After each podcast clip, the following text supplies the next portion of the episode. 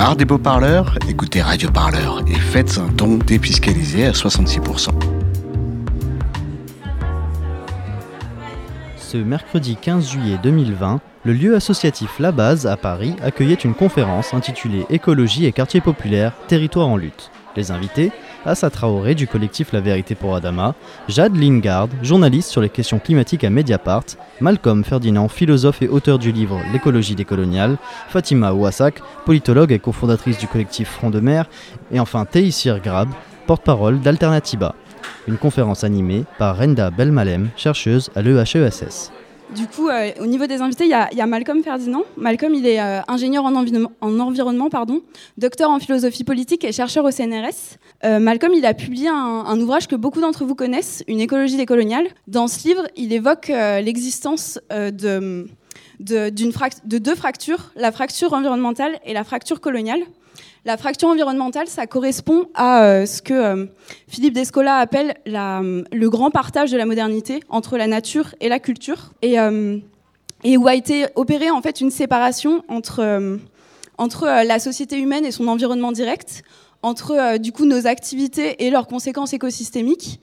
Et la fracture coloniale, pour elle, c'est, euh, enfin, la fracture coloniale, elle correspond à la séparation des, euh, la séparation raciste dans les théories euh, occidentales des personnes blanches et des personnes non blanches. Et en fait, ces deux fractures, elles ont, elles ont donné lieu en fait à différents groupes qui se sont créés, différentes hiérarchies. Donc, donc les humains et le reste du vivant, et les personnes blanches et les personnes non blanches.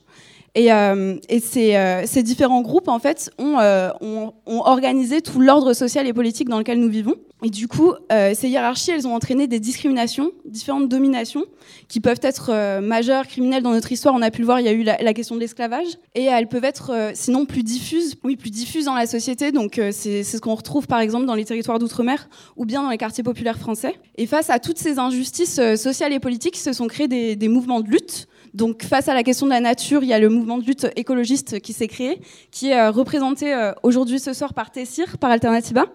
Donc Tessir, elle est chargée de communication à, Alternativa Paris. Euh, et, face du coup à la, question coloniale, il y a les mouvements antiracistes qui se sont créés. Alors Assa n'est pas encore arrivée, mais elle devrait arriver un peu plus tard. C'est un peu le rush là, à quelques jours du coup de, la marche à Damat samedi, et du coup elle devrait, elle devrait arriver plus tard. Mais du coup face à la question la question coloniale, la question raciale, se sont créés les mouvements antiracistes, donc tels que le comité Vérité et Justice pour Adama Traoré, et, euh, dont, euh, dont Assa euh, incarne le, collectif. Du coup, Assa Traoré, comme vous le savez tous et toutes, c'est la sœur d'Adama Traoré. Adama qui est mort le 19 juillet 2016 suite au plaquage ventral qu'ont exercé sur lui trois gendarmes. Elle est aussi du coup la leaduse du comité Adama qui, euh, qui, a organisé les 2 et 13 juin dernier deux, deux marches historiques qui ont réuni euh, des, dizaines, voire des, voire des centaines de milliers de personnes dans les rues. Et du coup, en fait, ces, ces deux mouvements de lutte, les, mouvements antiracistes et les mouvements écologistes, se sont organisés en fait depuis des décennies euh, de façon complètement parallèle. Et ce que en fait beaucoup de personnes qui militent dans ces milieux savent, en fait, c'est des milieux qui se croisent pas, qui se connaissent pas. Et l'enjeu en fait de, de cette soirée, l'enjeu de, de, la collaboration qui s'est organisée autour de l'organisation de la marche Adama de samedi, c'est euh, d'arriver à travailler ensemble et à faire front commun. En fait, le, le fait que, euh, que, ces deux mouvements ne se croisent pas, ça implique que du coup l'écologie n'est pas du tout un enjeu des, des mobilisations antiracistes, mais surtout que, que le racisme n'est pas un enjeu qui apparaît dans les mobilisations écologistes, ce qui fait que du coup les, les, les actions, les fronts qui sont dessinés en fait dans les milieux écologistes n'intègrent pas ces questions-là et, qui et ce qui fait qu'en plus aussi le, le racisme n'est pas un truc qui est déconstruit dans les, euh, les milieux écologistes et, euh, et, qui est donc opérant en fait aussi dans les mouvements écologistes. Du coup, l'enjeu de, cette soirée, l'enjeu de samedi, c'est de faire front commun pour euh, lutter contre toutes les oppressions et toutes les injustices ensemble, pour construire concrètement ce que euh, certains, certaines appellent euh, le jour d'après, ou en tout cas une société que, qu'on pense juste et désirable, qui soit donc à la fois écologiste, à la fois antiraciste, parce que parce qu'en fait une société écologiste n'aurait pas de sens et ne serait pas véritablement émancipatrice sans, sans travailler sur tous les fronts. Cela passe donc par euh, une lutte ensemble, cela passe par euh, un soutien massif des écologistes à toutes les luttes des quartiers populaires, et ça passe aussi par un, déplacement massif de tous les écologistes samedi à la marche à Beaumont. Des luttes pourtant existent déjà et qui travaillent par-delà la question question raciale et la question environnementale. Euh, Malcolm, dans son ouvrage, il en documente certaines Haïti, à Porto Rico ou, euh, ou surtout en Guadeloupe et en Martinique autour de la question du chlordécone. Donc Malcolm en dira plus par la suite. Plus proche de la base, plus proche du, du 10e arrondissement parisien, à Bagnolet, Fatima Wassak a, créé le Front de Mer, qui est le premier syndicat national de parents des quartiers populaires.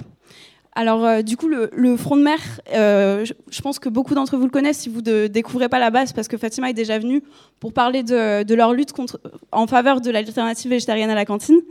Et, euh, du coup, cette lutte-là, la lutte sur l'alternative végétarienne à la cantine, c'est vraiment l'illustration de comment penser une lutte qui soit émancipatrice sur tous les fonds et qui intègre vraiment à la fois la question de l'égalité raciale et à la fois la, question, de, la question écologiste. Je vais essayer d'aller vite, c'est de pas vous perdre. Et euh, du coup, Fatima, que j'ai pas encore présentée, elle est politologue. Du coup, elle est porte-parole du Front de Mer. Et, euh, et, du coup, elle lutte sur, euh, sur le terrain tous les jours au quotidien. Mais elle est aussi une personne qui conceptualise sa pensée et qui, qui, participe en fait à vraiment nourrir la pensée des, luttes pour l'émancipation. Elle a écrit cet ouvrage, La puissance des mers, qui, qui sort le 27 août. Et, et du coup, du coup, voilà, outre la question de l'alimentation végétarienne à la cantine, le, Front de mer, c'est vraiment un, véritable projet politique qui est pensé dans une perspective écologiste depuis les quartiers populaires. Et, euh, il s'agit vraiment, à, travers ce projet, de, repenser l'espace, de repenser comment s'emparer euh, des territoires, d'en reprendre possession. Euh, et, enfin, du coup, la dernière invitée, c'est Jade Lingard. Jade, elle est euh, en tant que, journaliste à Mediapart au pôle écologie, elle documente en fait euh, toutes ces luttes que j'ai évoquées, avec une affection particulière pour la Seine-Saint-Denis puisqu'elle habite à Aubervilliers et que qu'elle elle lutte dans son propre territoire et contre la destruction de tous les des écosystèmes et, pour en faveur de la création de différentes initiatives concrètes. Du coup, voilà, la, jonction euh, entre les luttes antiracistes et les luttes des quartiers populaires, elle s'est faite progressivement, ces derniers mois. Euh, elle s'est faite euh, face à un ennemi commun et face à une revendication commune. L'ennemi commun, ça a été la violence policière, qui violente, voire tue nos frères dans les quartiers populaires depuis des décennies, simplement parce qu'ils ont le tort d'exister. D'abord sous la forme de police coloniale, puis sous sa forme actuelle, en particulier le service de la brigade anticriminalité, les violences policières, se multiplient parce qu'elles sont soutenues par le pouvoir en place, dont le dernier remaniement est une, preuve de plus de l'autoritarisme en vigueur. C'est euh, la même violence qui s'abat euh, sur les quartiers et sur, euh, sur l'ensemble du mouvement social, en particulier lors des manifestations. Aujourd'hui, on peut dire que la violence policière, bafoue notre droit fondamental à tous et toutes de, de manifester librement dans la rue et d'exercer du coup nos libertés. Cette violence, euh, elle, bafoue le droit de vivre en paix, de respirer. La revendication de cette soirée et de toute cette mobilisation, elle est claire, c'est on veut respirer. Euh, on veut respirer à la fois euh, dans les quartiers populaires, à la fois dans les, cortèges politiques. On veut pouvoir exercer nos droits et, vivre nos vies sans craindre de les perdre.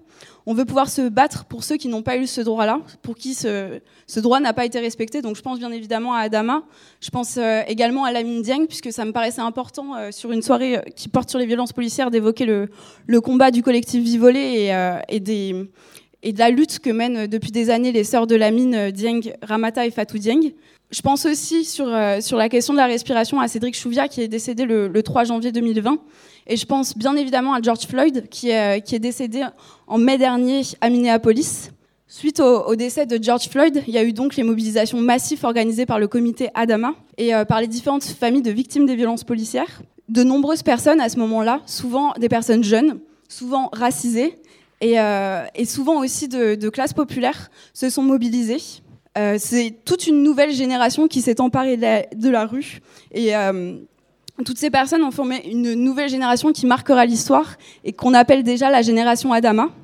Elle rejoint une autre génération qui, euh, quelques mois auparavant, s'était mobilisée sur, euh, pour revendiquer les, droits à vivre une vie qui, euh, ne, soit pas, qui ne soit pas complètement bafouée, enfin avec un autre sens en fait que celui du capitalisme effréné, pour respirer un, air qui ne soit pas pollué par euh, le dérèglement climatique. Il ne s'agit pas là du tout, à travers cette comparaison de la génération climat qui est apparue il y a quelques mois et de la génération Adama, de, de vraiment faire une comparaison claire entre la lutte des quartiers populaires et la lutte contre le dérèglement climatique.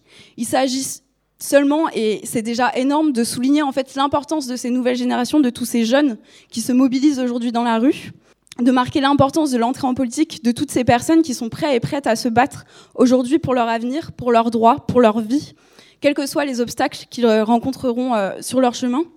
Donc samedi, pour la quatrième commémoration de la mort d'Adama, à Beaumont, euh, tous et toutes ces jeunes feront front commun pour, euh, pour lutter contre toutes les oppressions et toutes les injustices. Tous et toutes ces jeunes seront à Beaumont pour euh, une marche qui sera historique et qui marquera euh, l'union et la lutte commune entre du coup la lutte euh, entre pardon la génération Adama et la génération climat. Donc après cette introduction qui j'espère aura pas été trop longue, je passe la parole à Tessir. Et du coup Tessir dans un premier temps, elle va nous donner davantage d'éléments de compréhension en tant qu'activiste à Alternativa Paris sur pourquoi Alternativa a travaillé en fait à construire cette alliance historique entre le mouvement climat et le mouvement antiraciste et, euh, et co-organise du coup la marche Adama euh, de samedi. Merci Renda pour, euh, pour cette introduction exhaustive et, passionnante. donc effectivement, moi je, je, suis activiste à Alternativa et surtout Alternativa Paris depuis seulement un an et demi. donc là, tout ce que je veux dire, en fait, c'est vraiment mon, mon expérience personnelle et ma motivation et pourquoi je suis là aujourd'hui et pourquoi c'est tellement important d'avoir euh, cette conférence euh, aujourd'hui à trois jours de la marche. Euh, ce que j'ai envie de dire, c'est que les violences policières et le racisme sont des enjeux et des problèmes qu'on ne peut pas nier, qu'on ne peut pas invisibiliser. Au contraire, en tant que mouvement, donc Atantiba, en tant que mouvement citoyen pour la justice climatique et sociale, il nous semble assez évident en fait euh, d'apporter tout notre soutien et toute notre force euh, au comité Adama aujourd'hui. et surtout à toutes les personnes qui sont victimes de violences et, de racisme. Alternativa, c'est plusieurs années de lutte hein, depuis, depuis 2013, avec un mot d'ordre changeons système, pas le climat. Et le système, c'est quoi? Qu'est-ce que ça veut dire concrètement? Ça veut dire qu'on veut construire une société juste, une société soutenable, euh, une société saine, mais surtout une société qui exclut et qui refuse toute forme de violence et d'oppression. Et euh, ce qui cause finalement aujourd'hui le, changement climatique, et j'ai envie d'être hyper clair euh, sur ça, c'est le capitalisme. En fait, c'est ce système économique qui aujourd'hui exploite des ressources, qui exploite, qui en plus spécule sur des ressources qui n'existent même plus, qui détruit l'humain, qui exploite les humains, mais qui surtout provoque des désastres euh, et des dominations envers des minorités, donc euh, des, personnes racisées évidemment, des femmes, des personnes précaires, mais en fait, ce ne sont même pas des minorités parce que c'est finalement la majorité, hein, les femmes, les personnes chrétiennes. Voilà, c'est un autre débat. Mais bon, et si aujourd'hui on parle de génération Adama et de génération climat, c'est vraiment pour une bonne raison. C'est-à-dire que finalement, on partage les mêmes combats parmi lesquels euh, la lutte pour la justice, l'égalité, mais surtout le respect de la dignité humaine. C'est quand même assez dingue d'aujourd'hui d'en arriver à euh, revendiquer ce droit au respect de la dignité humaine. Et, euh, encore une fois, qu'est-ce que ça veut dire concrètement? Ça veut dire veut, qu'on exige le respect de nos libertés fondamentales. Que ce soit la liberté de respirer, que ce soit la liberté de circuler librement, que ce soit la possibilité d'avoir accès à une alimentation saine, d'avoir accès euh, à, un logement digne et à des espaces verts, pour que tous ces combats-là, ce ne soit plus un luxe, mais une norme. Et c'est pour ça qu'on se bat aujourd'hui. Et ce qu'il faut comprendre, c'est que vouloir bâtir une société résiliente, une société durable, ça ne sera jamais, jamais possible si Aujourd'hui, on ne s'allie pas avec les mouvements antiracistes si on ne s'allie pas avec les mouvements contre les violences policières, parce que ça voudrait dire, le message qu'on envoie, ça voudrait dire qu'en réalité, la société pour laquelle on est en train de lutter, cette société durable et résiliente, c'est une société qui finalement exclut les autres, C'est une société qui dit aux personnes qui habitent en banlieue, en fait, euh, on, pas, on va faire notre petit truc à Paris, à Lyon, dans le centre-ville, et on n'a pas besoin de vous. Et ça veut dire qu'en fait, on reproduit ce système de domination contre lequel on est en train de lutter. Est-ce que c'est ça euh, la société qu'on veut demain, je pense pas. Enfin, en tout cas, je ne pense pas que ce soit le cas euh, pour les personnes ici et peut-être pour les personnes qui nous regardent. Mais euh, au-delà de ça, ce qui me tient à cœur en tant qu'activiste et, membre d'Alternativa, c'est que finalement, là aujourd'hui, on ne reste plus silencieux. Qu'enfin, on met à disposition nos forces notre expérience aussi en mobilisation, euh, j'expliquerai peut-être un peu plus tard, mais à Tantiba, c'est aussi les organisateurs des marches pour le climat, etc. On met à profit cette expérience-là, nos organisations et notre réseau. Et euh, le, système qu'on est en train de dénoncer aujourd'hui, on peut le changer. Là, maintenant et tout de suite. Mais on pourra le changer seulement si on comprend, enfin, que euh, le racisme et les violences sont les conséquences de ces systèmes-là. Sinon, on n'arrivera à rien. Et euh, bon, comme, euh, comme d'autres euh, organisations pour, pour le climat qui ont rejoint l'appel du comité ce, ce, samedi, on a reçu beaucoup de critiques, je ne vais pas vous mentir, on a reçu beaucoup d'insultes. Et on découvre enfin un peu la violence aussi à laquelle sont, sont confrontés tous les comités et, et, les, et les mouvements antiracistes. Et pour celles et ceux, et enfin, du coup, il y a eu des critiques, des insultes, mais il y a aussi, aussi beaucoup de personnes qui comprenaient juste pas. Vraiment, pour, pour elles, c'était quelque chose d'hyper éloigné, qui comprenaient pas. Et pour celles et ceux qui sont ici, ou peut-être qui nous regardent là en ce moment sur le live, moi, ce que j'aimerais leur demander, c'est quand vous fermez les yeux et que vous imaginez la société de demain, qu'est-ce que vous voyez? Est-ce que vous voyez une société violente, violente envers des jeunes qui se font euh, tuer, euh, violenter à cause de leur origine Est-ce que vous voyez encore une société inégalitaire à cause de son, encore une fois, son origine, son revenu, ou euh, juste par rapport au lieu où ils vous habitent? Et je pense pas.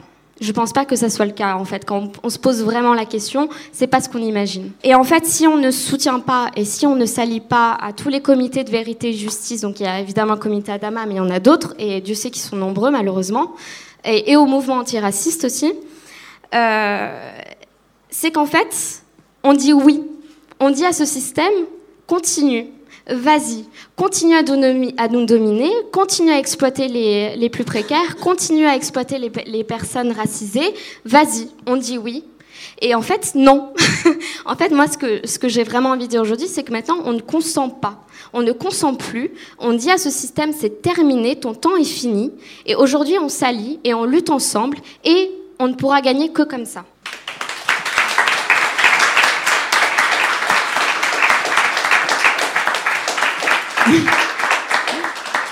Merci Tessir. Alors une deuxième question pour Tessir, c'est euh, est-ce que tu peux nous en dire plus du coup sur le rapport au territoire d'Alternativa et sur euh, et sur l'enjeu en fait que Alternativa a à travailler euh, de plus en plus avec des collectifs locaux comme comme l'alliance qui peut se faire aussi avec le Front de Mer? Ouais, alors Alternativa, Déjà, c'est, on, ne le sait pas forcément hein, parce qu'on on est à Paris et, tout ça, mais Alternativa, c'est quand même 140 groupes locaux partout en France. Donc c'est quand même assez puissant. pour nous, l'enjeu local est extrêmement important. Il y a ce chiffre euh, du GIEC qui, est assez parlant, c'est que 50 à 70% des solutions pour la transition euh, existent au niveau local. Vous imaginez le pouvoir que c'est, vous imaginez le pouvoir qu'on a finalement, et le pouvoir des maires aussi, euh, M-A-I-R-E-S évidemment, mais c'est quand même assez dingue. Et euh, peut-être une petite parenthèse euh, historique sur le mouvement, euh, s'il y a des gens qui, ne connaissent pas bien, c'est que le, du coup le mouvement est né en 2013 avec les villages des alternatives qui ont commencé à Bayonne, qui a réuni plus de, de 10 000 personnes. Et l'idée, c'était vraiment de montrer que on pouvait transformer le territoire grâce aux alternatives et qu'on pouvait aussi remobiliser les gens et faire comprendre aux gens qu'ils étaient des acteurs pour le changement. Et c'était aussi euh, l'occasion de reprendre un peu euh, possession de son territoire, parce que c'est vraiment de ça dont il s'agit. Et en 2015, par exemple, il y avait un, un, village des alternatives qui a quand même regroupé 50 000 personnes à République donc tout le quartier République, plus tout le quartier du canal Saint-Martin, c'est assez dingue. Et avec ce truc, encore une fois sur la question de reprendre l'espace public, où il y avait des quartiers par thème, changer euh, son alimentation, euh, changer euh, son énergie, enfin vraiment où les gens se retrouvaient, où les acteurs de, des alternatives se retrouvaient et pouvaient enfin dire aux gens voilà comment vous pouvez faire pour vraiment agir concrètement sur votre territoire. Donc c'était assez impressionnant. Tout ça pour dire qu'aujourd'hui, Alternativa, c'est aussi un mouvement de massification. Euh, on n'a pas beaucoup qui savent, mais euh, en fait, on est des organisateurs de toutes les marches pour le climat qui ont eu lieu depuis un bon moment, euh, parce qu'on a une force organisatrice et structurelle qui est assez, assez, assez dingue. On a des milliers de bénévoles, et, et, voilà. Donc il y a tout ce projet de massification, mais l'ADN est vraiment le projet de base d'Alternativa, c'est l'écologie populaire et c'est la mobilisation locale. Et à Lyon, par exemple, euh, quand le groupe local a été créé, ils ont tout de suite construit des alliances avec les centres sociaux, avec euh, les maisons de la jeunesse, etc. Et en 2018, euh, ce qui a été observé, c'est une grosse phase de politisation de l'enjeu climatique. C'est-à-dire qu'en fait, il y a eu une sorte de, sursaut, euh, ce qui existait avant, évidemment, je pense que Jade me corrigera, mais euh, ça existait déjà avant, mais il y a eu véritablement une visibilisation et un sursaut de citoyens et de citoyennes qui se sont mobilisés sur leur territoire et qui ont enfin repris possession de leur territoire.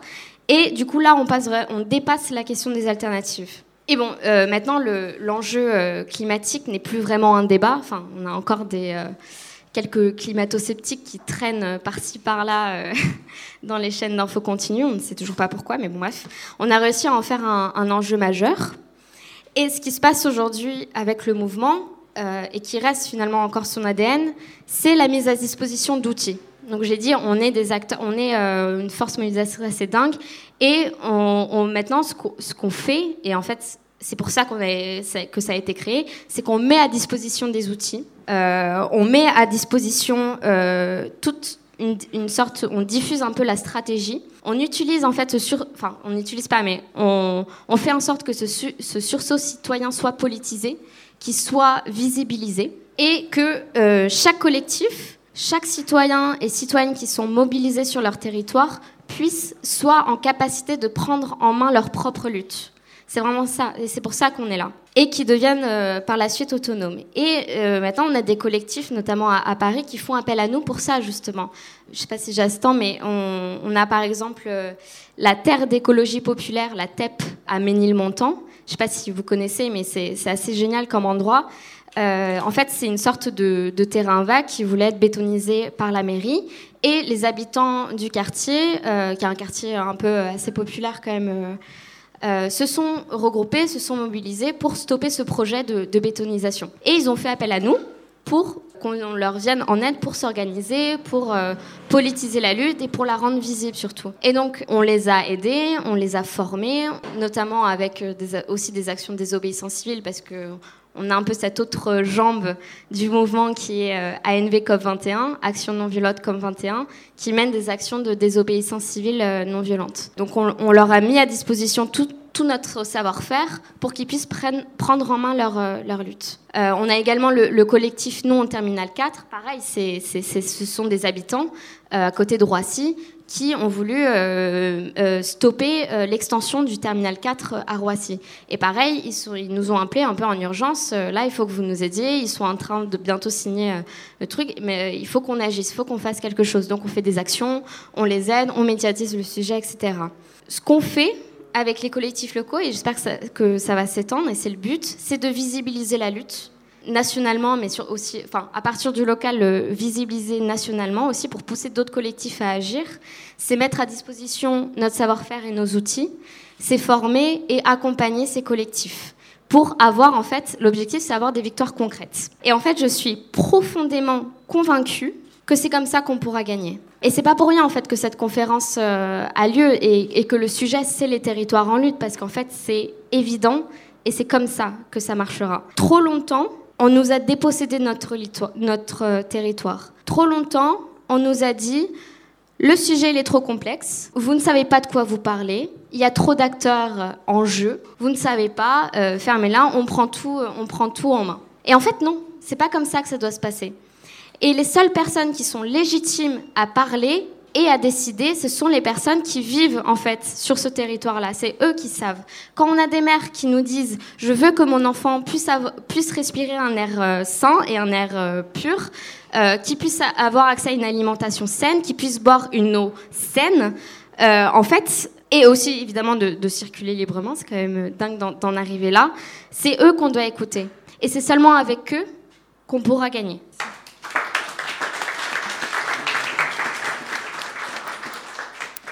Merci beaucoup, Tessir. Euh, Malcolm, euh, j'ai évoqué en introduction l'importance de, tes travaux pour penser, euh, pour penser comment historiquement en fait, le mouvement écologiste s'était construit sans prendre en compte la question raciale. Et, du coup, je voulais savoir si tu pouvais nous en dire un peu plus là-dessus. Oui, alors ben, bonsoir tout le monde. Donc c'est un, un, plaisir d'être là, précisément avec cette réunion qui essaie d'aller au-delà de cette double fracture euh, dont, je parle un peu dans, mon livre. Et je suis content de partager cette table ronde avec euh, toutes ces personnes qui...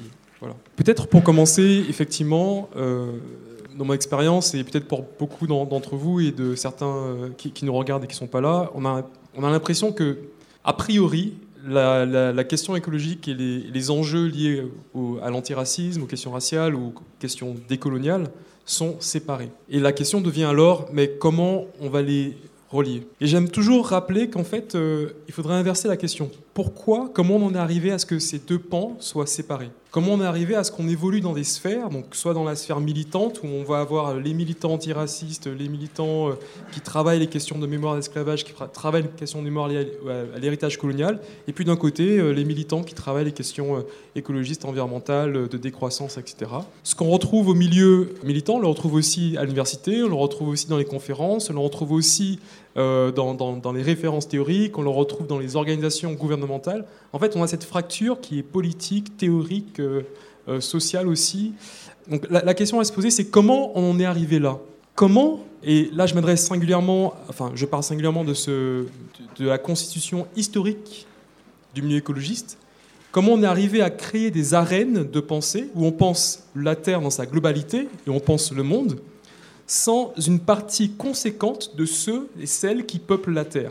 C'est ça la question. Et comment on est arrivé à créer cela? Sans que cela pose problème, sans que cela pose, cela fasse question, ou si ça fasse question, c'est une question qui est, on va dire, anecdotique, circonstancielle, où finalement, euh, bon, c'est bien beau, euh, enfin, ce qu'on pense est bien, les, structures sont, bien fondées, le seul problème, c'est qu'il faudrait deux, trois euh, personnes arabes, racisées, noires, etc.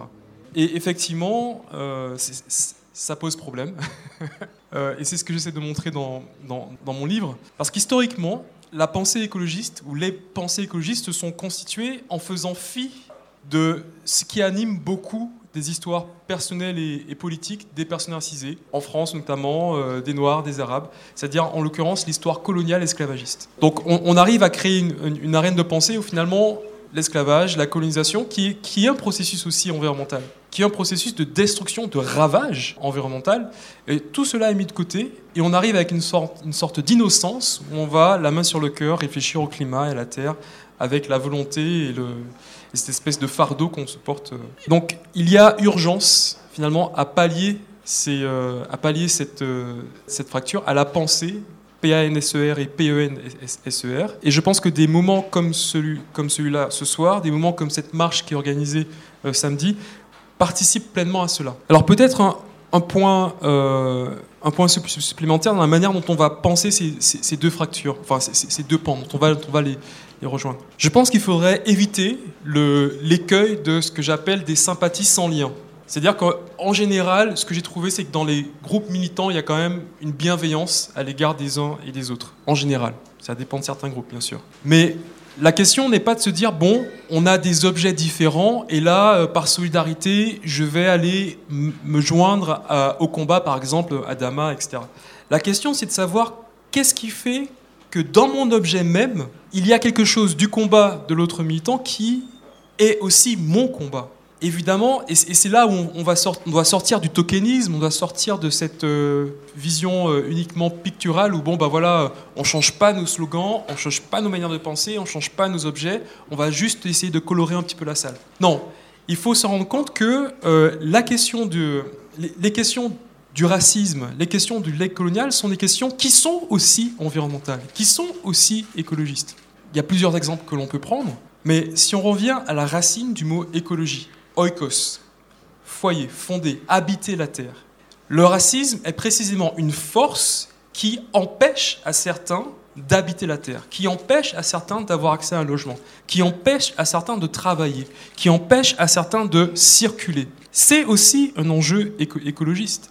Alors, il y a aussi ce qu'on appelle le racisme environnemental, c'est-à-dire le fait qu'on sait aujourd'hui que non seulement les personnes racisées euh, sont surexposées à des pollutions de l'air, à des pollutions de l'eau, et vont se retrouver concrètement avec une charge toxique plus importante dans leur corps, dans les cordons ombilicaux, dans les poumons, dans le sang. On sait que les pays qui se trouvent euh, euh, en zone tropicale vont voir des effets exacerbés du réchauffement climatique. Donc là, il faut aussi avoir en tête que nous sommes en France. La France est un pays qui se trouve sur trois océans. Vous savez tous que 84% de la biodiversité française se trouve dans les Outre-mer. Je mettrai ma main à couper qu'il n'y en a pas cinq qui seraient me citer tous les Outre-mer ici ce soir dans la salle. Voilà, il y en a un qui compte. Non, mais ça paraît une forme de jeu, mais en fait, ça veut dire quoi? Ça veut dire que les territoires où il y a une vulnérabilité à la fois liée à la biodiversité, mais à la fois liée aussi aux questions sociales et, politiques, ne sont, sont, restent aux marges de notre imaginaire politique de ce qu'est la France. On a la plus grande frontière avec le Brésil, se trouve euh, en Guyane. Bon, je, peux continuer encore, encore, encore, encore longtemps, mais donc il y a cette inégalité non, seulement de cause, on sait très bien que les Outre-mer, c'est 2,7, 2,4 millions d'habitants, c'est pas eux qui ont créé le changement climatique, ou c'est pas eux qui, ont la, part la plus importante de contribution au changement climatique des, Outre-mer, mais aussi, mais c'est eux qui vont subir parmi les, plus grandes conséquences. Donc là, on a les inégalités. Mais ce qu'il faut comprendre aussi, c'est que les personnes issues de l'immigration coloniale, les Noirs, sont aussi, font aussi partie de la Terre. Nous sommes aussi la Terre. Nos poumons, les alvéoles de nos poumons font aussi partie des forêts de l'île de France. Et qu'on ne peut absolument pas vouloir limiter le réchauffement climatique, protéger la biodiversité, tout en évacuant les écosystèmes que nous composons aujourd'hui. Et à ce moment-là, on comprend que la question du racisme n'est pas uniquement un wagon sur lequel on monte de temps à autre, mais est au cœur de la manière même dont on pense l'enjeu écologique. Merci. Euh, la question de, l'empoisonnement des, sols et des corps au chlordécone est une question sur laquelle du coup tu travailles beaucoup. Et, euh, du coup, je pense que ça serait intéressant de, partager un peu euh, cette question avec, avec le reste de la salle ce soir. rapidement, le chlordécone est un pesticide qui est assez particulier parce qu'il est bon, cancérigène, perturbateur endocrinien, hépatotoxique toxique comme d'autres euh, molécules, mais qui a cette faculté de rester dans les sols pour très longtemps. Donc dans les sols antillais, Guadeloupe, Martinique, selon le type de sol, cette molécule qui a été utilisée dans les bananeraies, donc pour soi-disant, en fait, c'est pas vrai, mais pour lutter contre un petit charançon euh, qui mange le bananier, cette molécule peut rester entre 60 ans et plusieurs siècles. Plusieurs siècles. Ce cas est un cas classique de racisme environnemental, euh, qu'on retrouve aussi ici sur le sol euh, hexagonal, qu'on retrouve aussi dans d'autres pays, où finalement une production va exporter ses violences sur des, groupes marginalisés. Ce qui, est, ce qui, est, intéressant, donc alors, faut savoir aussi que les conséquences, c'est que ça, ça, crée des retards de développement connectif, ça, crée ça augmente les chances de fausses, couches, et ça augmente aussi les chances euh, de, développement de cancer de la prostate et de récidive. Donc c'est vraiment quelque chose de, très problématique. Et aujourd'hui, bien que cette molécule ne soit plus utilisée aux Antilles, c'était utilisé entre 72 et 93, on est en 2020, aujourd'hui, on a plus de 90% des Antillais qui ont du chlordécone dans leur sang. Parce que c'est resté dans les sols, donc on en retrouve euh, dans les rivières, dans les aquifères, dans les denrées, alors pas partout, mais à certaines, euh, voilà, dans certaines mesures et que ça pose un problème encore aujourd'hui. Pourquoi c'est intéressant aujourd'hui de, réfléchir à ça? Parce que 95% des bananes qui ont été produites à travers ou avec le chlordécone ont été consommées ici, ici, en France hexagonale. Et ce que j'aime rappeler, c'est que la même, les mêmes parents qui vont donner une banane à leur enfant en disant ben, j'ai envie que tu sois fort, j'ai envie que tu puisses résister aux maladies, j'ai envie que tu puisses vivre ta vie dignement, j'ai envie de prendre soin de toi, c'est le même sentiment que les parents aux Antilles vont avoir envers leurs enfants. Or, il se trouve que dans les cordons ombilicaux antillais, on trouve encore aujourd'hui du chlordécone. Et ça veut dire que là, il y a des alliances à tisser entre les différents lieux, entre ici et là-bas, sachant que les capacités d'action et les vulnérabilités ne sont pas les mêmes. Nous avons des vulnérabilités différenciées. Ce n'est pas la même chose de militer ou de bloquer nos rues ou d'enlever le, portrait d'un président ici que de le faire au Congo.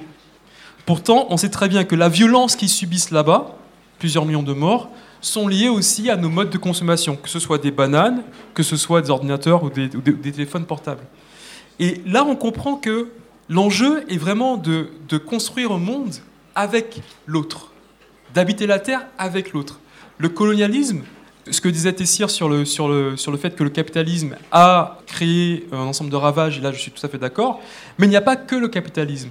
Et qu'aujourd'hui on voit que la question du capitalisme ne peut pas expliquer à, lui seul ce qui se passe avec George Floyd, ce qui se passe avec l'antiracisme. Et que là il y, a, quelque chose qui, qui, qui, est passé de, de, de, côté. Donc du coup, tenant en compte, prenant compte de ces vulnérabilités différenciées, il y a une nécessité d'agir. Le, colonialisme, précisément, alors on va, accueillir euh, euh, Assa d'abord, Assa Traoré.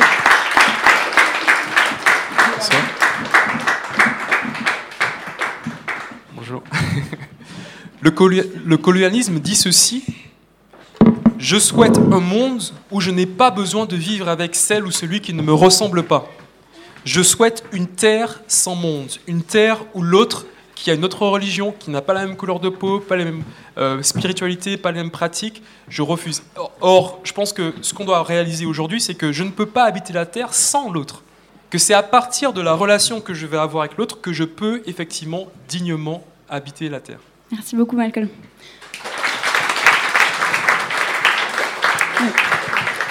Alors, avant de, passer euh, à la deuxième question de, de, Malcolm, on va, on va accueillir du coup Assa.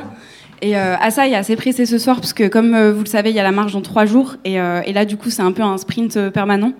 Et du coup, du coup si, si ça convient à tout le monde, on va donner la parole tout de suite à Assa. Et ça me paraissait important ce soir, en fait, de, de revenir en fait sur sur ce qui a sur ce qui est à l'origine du, du, combat de, de Assa, de ce qui a fait d'elle une soldat malgré elle, et du coup de revenir sur sur la mort d'Adama le, 19 juillet 2016 euh, et, par la suite de nous donner euh, où en est le, cas judiciaire et, euh, l'importance de, la marche massive ce week-end. Bonsoir à vous tous. je tiens à m'excuser parce qu'après ma prise de parole, je vais vraiment devoir partir. J'ai une journée très très chargée et là, il faut que je rentre, je suis avec mon fils. en tout cas, merci de, nous accueillir ce soir, le comité Adama. Merci d'être à nos côtés et d'être un soutien, un soutien fort. Aujourd'hui, ça fait 4 ans. Hein, dans quelques jours, euh, dimanche, ça fera 4 ans. 4 ans que mon frère est mort. Je vous cache pas que je pensais pas que 4 ans après, euh, je serais euh, là. Quand mon frère va mourir et que, bah, naïvement, je pensais que la justice sera rapidement rendue et que les gendarmes vont être mis en prison.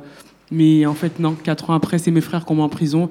c'est moi qui ai 4, 4 plaintes et dont une mise en examen c'est pas la configuration. Je m'étais même jamais même dit ça une seule seconde, mais on est là.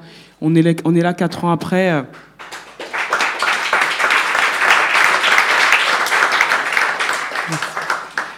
On est là, on est là, euh, encore debout. Euh, nous sommes devenus hein, tous, hein, vous aussi qui êtes là, si vous êtes là ce soir, nous sommes tous devenus euh, soldats malgré nous face à cette machine de guerre qui n'a ni sentiment, qui n'a ni état d'âme, où tous les coups sont très forts, où tous les coups sont puissants.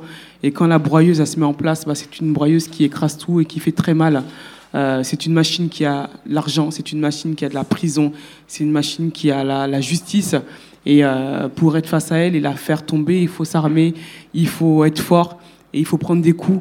Mais c'est un combat qu'on doit mener euh, ensemble. Si aujourd'hui je suis là ce soir à ce débat, c'est que bah, vous êtes des alliés, des alliés euh, euh, avec qui on va porter ce combat, avec qui on va renverser cette machine de guerre, des alliés avec qui on va dénoncer les violences sociales, des alliés avec qui on va dénoncer les violences raciales.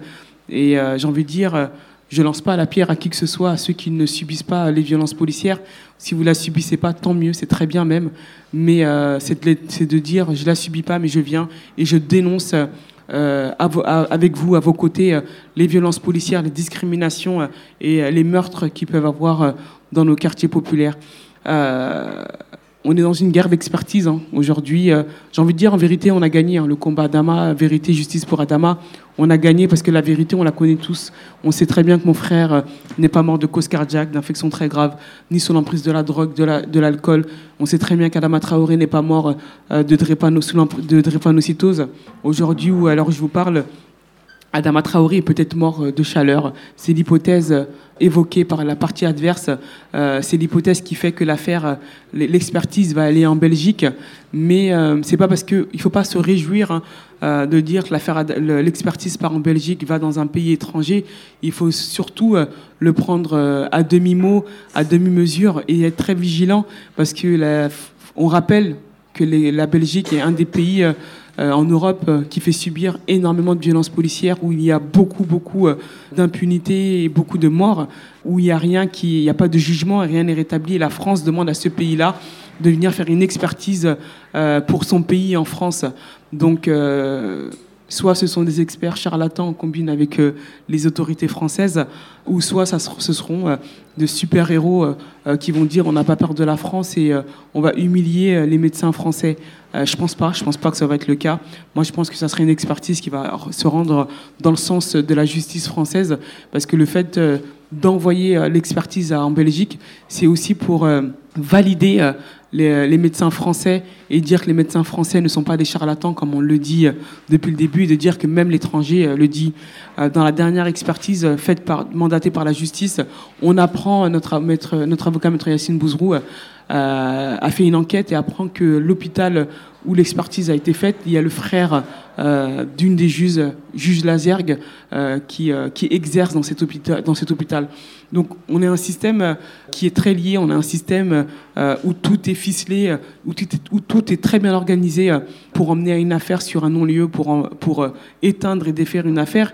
Et nous, c'est dans ce sens-là aussi, on doit construire toutes nos alliances avec nos alliés et se dire, on doit se tisser euh, les uns aux autres et de dire comment on s'organise, comment on fait pour avancer ensemble, comment on fait pour aller euh, continuer à mettre à nu ce système, euh, ce système répressif, hein, ce système autoritaire, ce système qui se cache derrière un grand mot qui dit la démocratie. Hein, dites-vous bien que vous êtes dans un pays qui se dit liberté, égalité, fraternité, et qui prône dans le monde entier qu'il y a la démocratie, mais en fait c'est faux, euh, c'est pas vrai. Euh, euh, c'est important de dire au monde entier, c'est important de, se le rappeler à chacun, de dire que bah, même ceux qui subissent pas la, violence policière, bah, en vérité, quand on, on, pousse le rideau, bah, des atrocités euh, se, passent en France, des atrocités se passent pas loin de chez vous, des personnes meurent euh, dans les quartiers dans une impunité totale, dans une ignorance euh, la plus grande. quand nos frères se font tuer, ils n'ont même pas de nom, ils n'ont même pas de prénom et on n'a même pas le droit de se défendre. Et c'est ça qui continue à se passer. C'est pour ça qu'il faut qu'on continue à à la dénoncer ensemble quand on fait la marche, euh, quand il y a le 2 juillet, quand il y a le 13 juillet, devant euh, le 2 juillet, ça se passe devant un, établissement euh, symbolique, hein, c'est devant un palais de justice où on est plus de 80 000, où il y a toute classe sociale, hein, tout, âge, toute appartenance de quelconque présente ce jour-là. Et les gens vont dire, mais waouh, qu'est-ce qui se passe? Qu'est-ce qui se passe? Ça sort d'où? Comment ça se fait qu'il y a autant de monde? J'ai envie de dire, c'est 4 ans de travail. On sort pas le 2 juin, c'est ce que je dis aux gens. Euh, les gens sont émerveillés ou disent ouais c'est une force. Effectivement, le 2 juin, ce qui s'est passé, c'est un rapport de force extraordinaire. Ce qui s'est passé le 2 juin, c'est le peuple français qui est sorti. Ce qui s'est passé le 2 juin, c'est un peuple qui s'est reconnu en mouvement euh, Adama et s'est dit bon, on va aller avec ce mouvement. Ce qui s'est passé le 2 juin, c'est la génération Adama qui sort et qui dit on n'a plus peur, on va plus se taire et on va assumer euh, nos actes et on va aller. Mais c'est quatre ans de travail, c'est quatre ans de, travail où on est arrivé, on n'avait rien du tout. Euh, vous savez que le, 18 euh, juillet, on prépare la, marche. Euh, les premières marches, on allait de boucherie en boucherie pour demander des merguez. On allait dans les magasins demander des canettes. On n'avait pas d'argent, on n'avait rien du tout. Là, Assa Traoré, qu'on voit aujourd'hui un peu partout, bah, c'est une Assa Traoré qui faisait quatre événements dans la journée avec le comité pour aller vendre des t-shirts à 10 euros. Des fois, on repartait avec 50 euros de t-shirts. Des fois, on partait avec 200 euros de t-shirts. On s'est construit comme ça parce qu'il fallait avancer au jour le jour parce qu'on se disait, bon, bah, cette semaine, on a 200 euros, euh, il faut payer les t-shirts, il faut payer ça, il faut envoyer des mandats. Euh, c'est quatre ans où on a fait des tournées de quartier. Beaucoup beaucoup s'en aperçoivent, aujourd'hui des tournées de quartier du comité Adama, mais c'est quatre ans de tournées de quartier qu'on faisait sur plusieurs jours où on commençait début juin jusqu'à la mi-juillet euh, on rentrait des fois, il était 1h du matin, euh, euh, des fois on faisait le 93, après on se retrouvait dans le 78 pour aller se retrouver dans le 77. Bah ça c'est ce qu'on faisait. le comité Adama, c'est 4 ans de travail où on se retrouvait dans, dans les fins fonds des campagnes les plus reculées de France. J'ai fait un, un, village en Bretagne où ils étaient moins de 1000, 1000 habitants et la seule personne noire de ce, village était la mère qui avait été au Mali pour adopter une petite fille euh, noire. Et quand je suis arrivé, euh, ils sont partis la chercher en me disant, regarde, euh, il y a des gens comme toi qui sont là. Mais en même temps, c'était c'était beau parce que ils ont fait en sorte qu'on vienne dans leur village. Ils nous ont invités, on est venu, on a pris le train, on a fait 5 heures de route, on, on a aller-retour, on est revenu, ils nous ont super bien accueillis. Et ça, c'est le combat Adama. Euh, le combat Adama, c'est aussi euh, toutes ces villes qu'on a parcourues euh, en long, en large, en travers. Il y a très peu de villes hein, en France qu'on n'a pas faites. Bah, c'est tout ça. c'est tout ce combat-là, c'est tout ce travail-là, c'est les alliances qu'on a pu créer. Nous, on n'utilise pas le mot convergence parce que moi, quand je suis arrivée dans ce milieu militant, je suis pas militante. Hein. Moi, je suis juste la sœur d'Adama Traoré qui cherche la vérité, la justice. Et avec le nom de mon petit frère, tout ce qu'on pourra faire, on le fera. Et quand j'arrive dans ce milieu militant et que j'entends que le mot convergence, presque un mot euh, comme un mot de mode, un fait de mode, mais je leur ai dit, mais je, ne vois pas la convergence, parce que je ne sentais pas la convergence dans, le combat Adama. Euh, c'est un mot qui sonnait, euh, qui, faisait un peu hypocrite pour moi, et je leur disais, mais nous, on cherche à converger, mais dans l'autre sens, je ne vois pas de convergence du tout. Quand on fait des actions, on les fait nous, le combat Adama aujourd'hui, euh, c'est un combat local. Si aujourd'hui il est aussi fort, c'est qu'on a imposé aux gens de venir localement chez nous. Tout pendant un an, on n'a pas été vers l'extérieur. Pendant un an, on a demandé aux gens de venir. Et la convergence, euh, je la, comme moi je la sentais, comme nous on la voyait dans le comité Damas, ça ne fonctionnait pas. Et on a dit, on arrête avec ce mot et on va dire, on va faire des alliances. En fait, des alliances, c'est beaucoup plus sincère, c'est beaucoup moins hypocrite. En fait, quand on fait une alliance, tu as ton combat, j'ai mon combat, tu gardes la nature de ton combat. Tu, je ne viens pas m'imposer dans ton combat. Euh, je ne dis rien, je, n'ai pas mon mot à dire dans ton combat. Par contre, on s'assoit tous les deux et on, sait que euh, la machine de guerre qui est en face, c'est la même.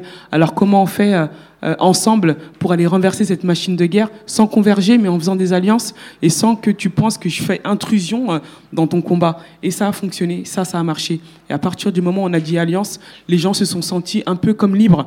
Et cette liberté, on l'a ressentie. Bah, c'est des mouvements. Bah, on, a fait. Bah, Aujourd'hui, on est avec vous, les écolos, le climat. On a été avec les femmes de ménage, on a été avec les sans-papiers, on a été avec les étudiants, on a été avec tout, toutes sortes de mouvements. La, la, la, communauté euh, LGBT, mais vraiment tout. Ça veut dire que tu gardes ton, ton combat et l'alliance, elle marche. Et c'est ça qui se passe le 2 juin. 2 juin euh, qui arrive, c'est bah, deux ans, de, quatre ans de travail euh, intense et acharné de la part du comité Adama, où on revient de très très très loin. Hein. Aujourd'hui, on est là. Peut-être qu'on fait des coups, on fait plein de trucs, mais il faut savoir que on revient c'est un combat qui commence vraiment avec rien. On commence avec zéro, avec euh, peu de personnes, et on l'a construit comme ça. Mais euh, et ce mouvement, il est là maintenant. C'est la génération Adama, c'est tout le monde, euh, une génération, un mouvement qui dit on a on, a plus peur. Vous savez, ils ont toutes les armes qui en face, mais sauf que nous, on a l'arme la plus forte, c'est qu'on est le peuple et qu'on n'a pas peur. Quand on n'a pas peur, on peut aller vers n'importe quel combat. Il faut continuer. Nous, on vous donne un rendez-vous, c'est ce 18 juillet, euh, chez nous encore, parce que la base, c'est chez nous, la base, c'est le local, la base, c'est dans notre quartier, euh, c'est où mon frère, euh, il est mort, c'est 4 ans. Il y a eu 4 ans, de, un an de, de, de, travail, et après, il y a cette commémoration, ce recueil qui se fait chez nous, où on va continuer à réclamer la vérité et la justice pour Adama. J'espère que vous serez nombreux, j'espère que vous serez là, j'espère que vous ferez encore partie euh, de cette alliance euh, euh, forte dans le comité et j'espère que dans plusieurs années, on pourra dire il y a eu un combat, il y a eu le combat vérité justice pour Adama et que vous avez participé à cette alliance et que vous serez fiers de, de chaque personne de, que vous êtes en disant j'ai participé à un mouvement, j'ai participé à la liberté de vie d'une personne ou de, certaines personnes, même si je la subissais pas, bah, j'ai fait partie d'un combat et j'espère que moi je vous verrai euh, on vous verra le 18 euh, à Beaumont et que euh, vous, allez tenir vos engagements et qu'on les emmènera encore plus loin et qu'on les emmènera au-delà du 18. Parce que quand on, demande la vérité la justice pour Adama, On la demande pour tous les Adama Traoré. Et c'est surtout de dire que nos frères ont droit de vivre et que personne n'a de droit de mort sur qui que ce soit. La peine de mort, elle a été abolie. Battons-nous pour qu'elle ne soit pas rétablie et que le mot démocratie reste tel qu'il est et qu'on ne devrait même pas en faire un sujet. Merci.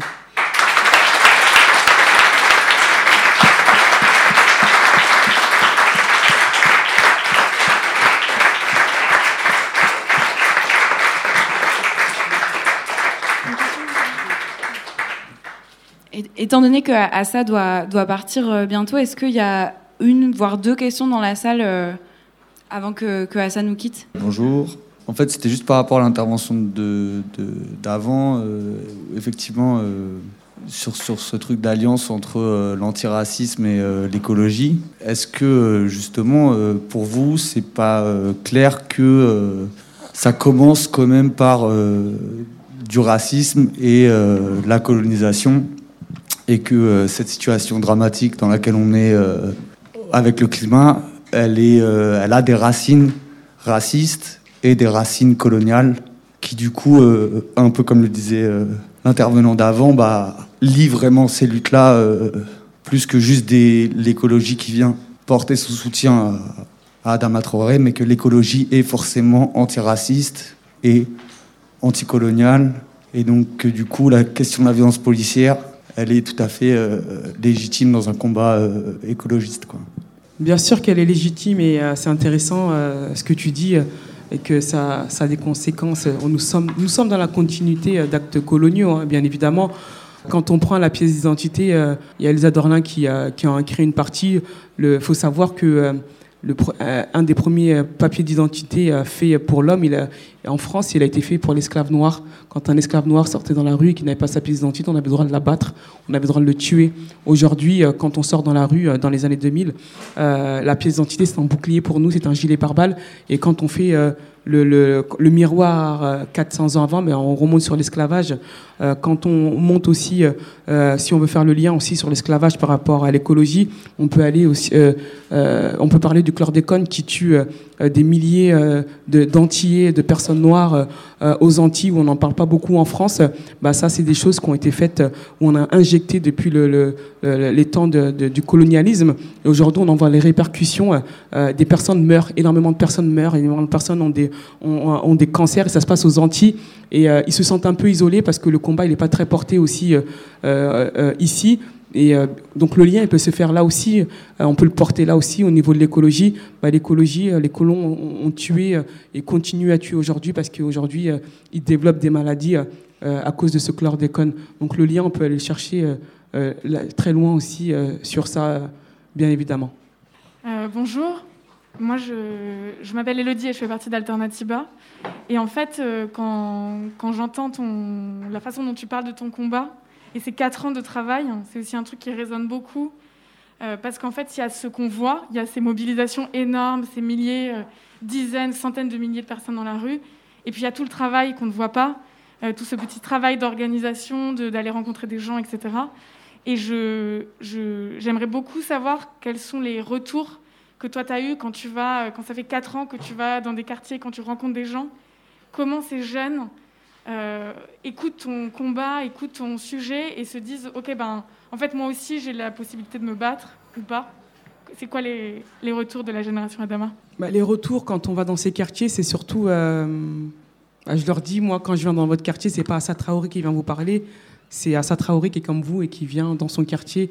Et, euh, et c'est surtout redonner la voix à, des voix qu'on a muselées, à des voix qu'on a oubliées et qu'on a enfermées dans des certains porte-paroles.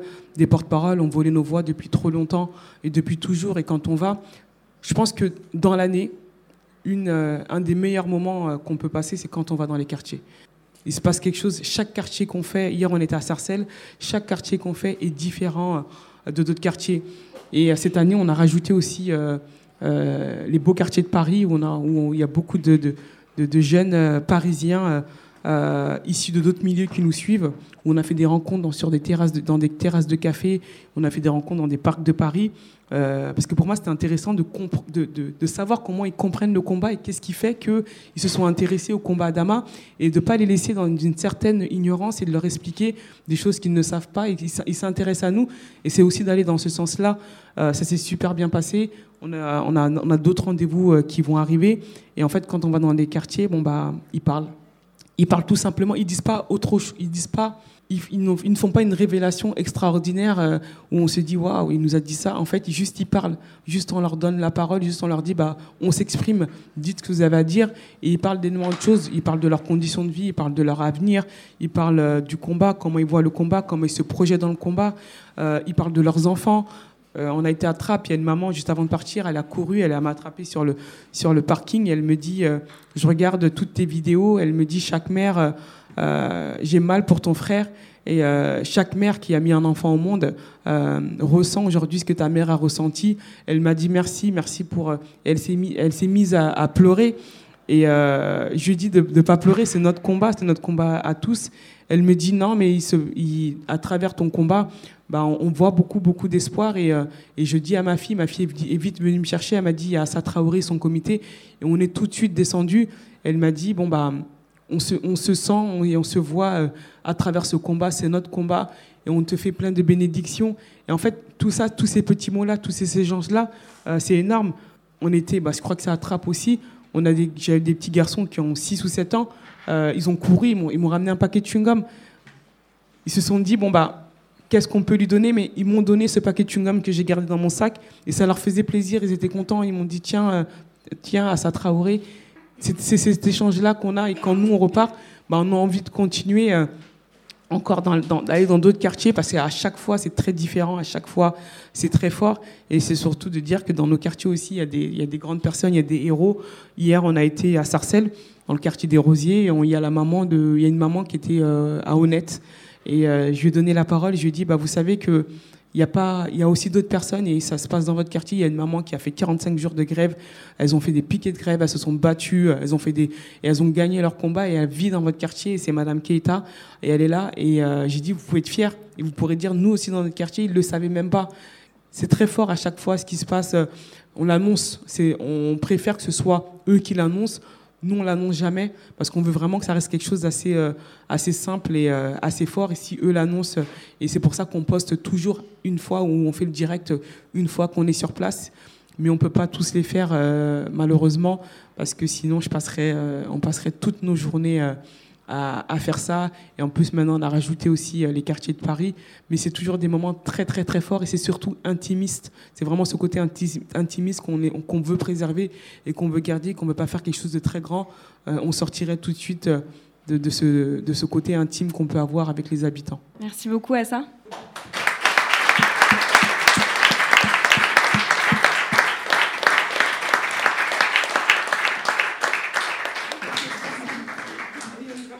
Je, voulais juste rajouter ceci euh, à, ce qui été dit avant, c'est-à-dire que où, j'expliquais le fait que les personnes racisées sont aussi des éléments des, écosystèmes, que nous avons aussi droit finalement à un air sain, à, une eau saine, ce qui, paraît peut-être euh, évident ici, mais euh, dans plusieurs localités, territoires, ici même en France, y compris dans les outre-mer, ce n'est pas le cas. on a des coupures d'eau, nous avons des, hôpitaux qui ne fonctionnent pas. c'est le le cas en, Guadeloupe. Mais il y a le retour de cela. Si on est dans nous sommes dans une atmosphère aujourd'hui, un moment extrêmement grave où, au niveau politique, imaginaire, on ne peut pas respirer. À la fois euh, environnemental, à la fois euh, avec euh, les, réactions extrêmement conservatrices à l'antiracisme, font que dès lors qu'on ne peut pas respirer, dès lors qu'on veut reconstruire collectivement l'espace public où on nous dit non, non, euh, on veut un, espace public qui ne soit pas saturé des noms et des statuts d'un imaginaire colonial esclavagiste. On dit non, non, non, non. Euh. Nous sommes dans un moment où ce gouvernement-là va à contre-courant de ce qui se passe dans le monde. On veut marcher, non, non, restez là. On proteste, non, non, ne le faites pas comme ça, avec beaucoup de condescendance. Il faut quand même le dire, dans d'autres pays, nous avons eu des policiers qui se sont agenouillés avec les manifestants et qui ont dit non, nous non plus, on ne veut pas d'une police raciste. En tant que policier, je ne veux pas d'une police raciste. Où sont les syndicats qui, en France, portent de telles revendications? Quelqu'un me faisait remarquer il n'y a pas longtemps, sur les réseaux sociaux, que quand on a euh, quelqu'un qui commet un acte pédophile ou, un viol, euh, un, prof par exemple, que les autres profs souvent vont se désolidariser, à ma connaissance, vont plutôt dire non, non, nous sommes profs, nous ne sommes absolument pas des, criminels et nous portons attention à ce que les enfants qui ont été victimes de ça euh, se portent bien. N'avons-nous pas le droit à ce même souci? Savoir dès lors que nous avons été victimes de racisme, victimes où on nous a empêchés de respirer, pourquoi collectivement, institutionnellement, nous avons une condamnation unilatérale de l'antiracisme? Dès lors qu'un ministère de l'Intérieur, ancien ministre de l'Intérieur, a peut-être l'une des seules paroles qui soit vraiment intéressante, que ces paroles soient retirées, qu'il soit démis de ses fonctions, et que finalement, nous avons des personnes qui manifestent en disant nous voulons le droit d'étrangler, de taser, et cela dans une impunité, relative impunité structurelle. N'avons-nous pas le droit de respirer aussi? Et quand on comprend cela, on voit qu'il y a aussi que le souffle ce que, ce que, décrivait Assa avec euh, cette manifestation, il me semble que c'était le 2 juin, pour celles et ceux qui ont été là, nous avons tous senti un souffle, nous avons tous senti un tremblement. Et que ce souffle, notre souffle, y compris le souffle depuis plusieurs années des écologistes, est un souffle qui est politique que si on nous enlève, si on nous refuse le droit de respirer, notre souffle devient en retour politique. Alors là, je, vais m'appuyer sur ce que je connais aussi le mieux. Je suis, euh, j'ai grandi en Martinique, et il y a un, poète euh, célèbre là-bas qui a écrit euh, ce poème qui s'appelle Nègre Pacamo. Le nègre ne meurt pas.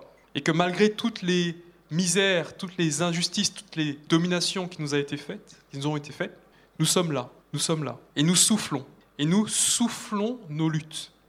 Alors pour illustrer cela, j'ai amené un petit instrument euh, de là-bas, une petite conque de lambi, et euh, avec lequel on peut souffler nos luttes.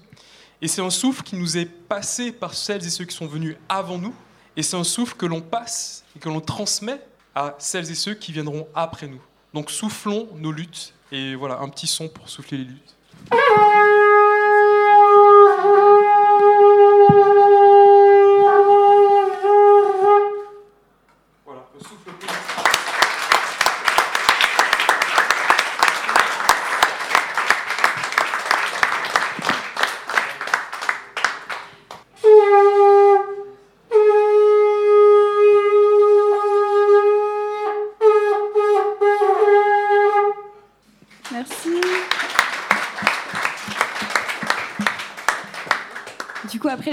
Qu'il était hyper, hyper important de, enfin voilà, de, d'évoquer dans une soirée comme celle-ci, on, se rapproche un peu plus du coup de la base et du coup on passe au quartier populaire.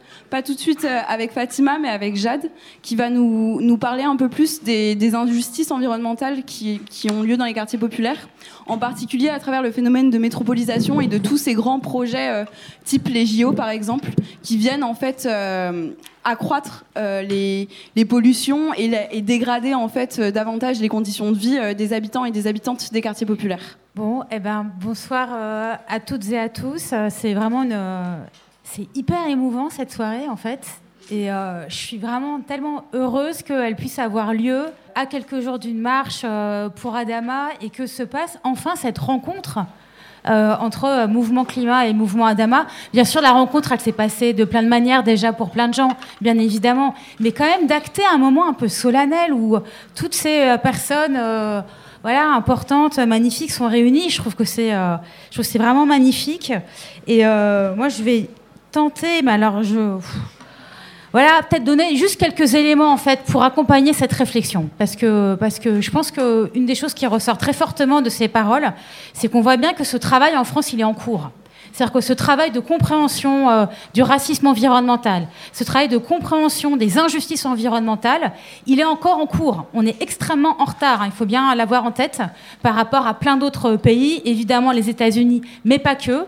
Et donc là, maintenant, il faut s'y mettre, quoi. Enfin, en tant que euh, mouvement climat, en tant qu'écologiste, en tant que chercheur, journaliste, euh, faut y aller parce que c'est, il me semble, essentiel de comprendre, documenter, cartographier tous les endroits où ces injustices environnementales se cristallisent, parce qu'il faut les faire tomber en fait, parce que comme disait Malcolm Ferdinand, tout le monde doit avoir le droit de respirer. C'est pas possible de continuer comme ça.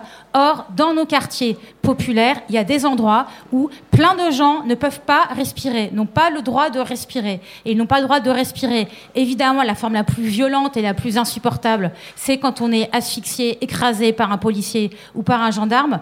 Mais c'est aussi, et d'une manière bien sûr moins violente, plus insidieuse et plus invisible, mais néanmoins réelle, quand l'air en fait qu'on respire, il est pollué par la pollution automobile, il est pollué par le bétonnage et il est pollué par des, des causes directement environnementales qui sont un environnement qu'on n'a pas choisi et auquel on ne peut pas échapper. Et c'est là où c'est une question profondément politique et que c'est une question profondément écologiste. C'est qu'est-ce qu'on fait pour sortir de ces, personnes, ces hommes, ces femmes, ces enfants, de ces environnements qu'ils n'ont pas choisis, mais qui les étouffent. Et c'est pour ça que la question du souffle, elle est infiniment politique. Et la question de la respiration, la question des poumons, la question des corps, elle est profondément politique et qu'il est temps, il est vraiment temps qu'on se mette vraiment à comprendre euh, cela. Donc moi, j'ai juste voilà, récupérer quelques données pour, euh, pour un peu accompagner cette réflexion et, vous, et, vous, et, partager avec vous le fait que, en réalité, tout cela n'est pas que euh, des métaphores, des représentations, euh, des, mots comme ça un peu en l'air. les indices sont nombreux en fait. Les indices sont très nombreux qui indiquent trois, voilà, peut-être trois trucs à retenir. La surexposition aux pollutions dans les quartiers populaires, la vulnérabilité accrue aux pollutions des personnes qui y habitent. Ça veut dire que leur santé est plus impactée que les autres, et je vais vous dire pourquoi, par ces pollutions. Et troisième point, la surexposition au changement climatique et la vulnérabilité accrue au dérèglement climatique dans les quartiers populaires. Donc on parle aussi de choses qui sont hyper concrètes, hyper matérielles, qui sont la question de comment on vit en fait dans ces quartiers, dans le monde qui est le nôtre désormais, qui est celui des dérèglements climatiques. Et en fait, de ce point de vue-là, il y a peut-être, sans doute en tout cas, enfin moi en tout cas c'est ce que j'aimerais défendre, euh, euh, un geste à faire qui est de ne plus séparer la question du climat de la question des pollutions. Parce qu'en fait, euh, dans ces quartiers, la première agression, en termes de, euh, d'agression environnementale, c'est la question des pollutions. Et ces pollutions, elles sont multiples. Il y a les pollutions atmosphériques, il y a les pollutions des sols. Euh, moi, euh, j'ai regardé quelques éléments chiffrés sur la pollution atmosphérique. Donc, je vous donne un exemple. Vous savez sans doute que la pollution atmosphérique en ville, en tout cas à Paris et en région parisienne, elle est mesurée, cette pollution atmosphérique, par des stations qui sont les stations Airparif qui est une association donc euh, qui fait ce travail essentiel, et elle est d'ailleurs sous-dotée en moyens, de mesurer qu'est-ce qu'il y a dans l'air qu'on respire. Donc c'est la fameuse question des euh, particules fines, PM10 et PM2,5, euh, qui sont si voilà, délétères pour, pour le corps humain. C'est aussi la question du dioxyde d'azote, de l'ozone, d'azote, pardon, de l'ozone, etc. Bon, la station d'Air Paris, qui depuis des années en moyenne, mesure les plus hauts taux de gaz polluants, c'est la station qui se trouve euh, porte de Paris à Saint-Denis, car elle concentre les pollutions de l'autoroute A1, de l'autoroute A86 et du périph. Pourquoi? Parce que à Saint-Denis, mais comme dans une partie de la Seine-Saint-Denis et comme dans d'autres quartiers populaires, je prends l'exemple de la Seine-Saint-Denis que je connais mieux, mais en fait à Marseille et dans d'autres villes où on retrouve exactement les mêmes configurations, ce sont des quartiers qui ont été construits à la fois autour, sur la base et autour autrefois d'usines et euh, d'équipements industriels, mais qui ensuite ont été traversés, découpés par des autoroutes. Parce que voilà, on a considéré que les gens qui habitaient là, on pouvait construire des autoroutes à travers leur quartier. Et si vous discutez avec certains des plus anciens habitants de certains quartiers de Saint-Denis, ils se rappellent de comment c'était la vie de leur quartier avant qu'il ne soit traversé par une autoroute. C'est quand même une sacrée expérience humaine euh, que, de vivre, euh, que de vivre cela. Et si on prend un autre exemple, toujours à Saint-Denis, vous avez un hôpital qui s'appelle l'hôpital de La Fontaine, donc qui a été assez médiatisé pendant le Covid, puisque la Seine-Saint-Denis est aussi un des départements où il y a eu le plus de surmortalité liée au Covid. Et ça aussi, c'est une question d'injustice environnementale. Et ça aussi, c'est une question euh, écologiste en, plein, et moi je pense qu'il faut absolument s'en saisir quoi, en, tant que mouvement climat, eh bien, cet hôpital euh, de La Fontaine, qui est une des euh, plus grosses maternités de la Seine-Saint-Denis, si vous ne le connaissez pas, je vous encourage à y aller, il est construit juste en face, à quelques mètres d'une bretelle d'autoroute qui est une bretelle qui débouche sur un quartier qui s'appelle le quartier Lamaze, dans lequel, depuis des années, un collectif se bat pour demander l'enfouissement de cette bretelle d'autoroute. L'enfouissement, en disant, en fait, cette bretelle d'autoroute, elle crée de la pollution, elle crée des nuisances sonores, elle crée de l'insécurité. Il y a eu des morts, en fait, en contrebas de cette bretelle d'autoroute, puisque c'est quand même une bretelle d'autoroute qui débouche dans un quartier de vie, un quartier qui n'est pas si loin du centre-ville de Saint-Denis c'est un exemple. Il y en a d'autres, hein, mais celui-là, je trouve, est, vraiment euh, très parlant. Pourquoi est-ce que c'est un problème absolument essentiel, un problème vital? Parce que la pollution atmosphérique, elle tue, elle aussi. Et là-dessus, on a des chiffres aujourd'hui, fort heureusement. On peut prendre l'exemple de Paris. Alors certes, pas un quartier populaire, mais évidemment, le, travail de chiffrage n'a pas été fait en fait pour les quartiers populaires. Donc ça aussi, c'est euh, un travail de recherche à faire. Mais on peut s'appuyer, c'est comme un puzzle en fait, comme une mosaïque, on peut reconstituer en fait au fur et à mesure la réalité des impacts sanitaires des pollutions dans les quartiers populaires à partir de ce qui existe comme données. Qu'est-ce qu'on sait? À Paris, à peu près 2500 personnes perdent la vie chaque année à cause de la pollution atmosphérique. 2500 personnes. À la fois, peut-être qu'on va dire c'est pas énorme, en même temps, c'est quand même 60 fois plus que les personnes qui meurent dans un accident de voiture à Paris. Bon, par exemple, ça donne un peu une idée. Et qu'est-ce qu'on sait également Que les personnes les plus pauvres sont les plus sensibles à la pollution? Donc c'est pour ça que je disais dans les quartiers populaires, c'est pas simplement qu'il y a plus de pollution que dans des quartiers plus chics, c'est que les personnes qui habitent sont plus vulnérables à cette pollution. Pourquoi Et là, là-dessus, euh, on a une étude de 2015 dont on pourra partager euh, euh, les références peut-être sur la page de, l'événement parce que c'est quand même intéressant. On a une étude de 2015 qui étudie la pollution atmosphérique et les quartiers d'habitation à Paris toujours. Mais on peut extrapoler parce que les phénomènes sont les mêmes. les personnes économiquement défavorisées, économiquement défavorisées sont plus vulnérables aux pollutions de l'air. Pourquoi? Parce que globalement, elles sont plutôt dans un état de santé qui est plus mauvais que les autres parce que suivi médical insuffisant, conditions de vie, conditions de travail, phénomène euh, euh, d'obésité, euh, problème de santé jamais vraiment soigné, qu'on se traîne toute sa vie, et qui fait qu'on devient du coup, son corps est beaucoup plus fragile en fait aux agressions de la pollution de l'air.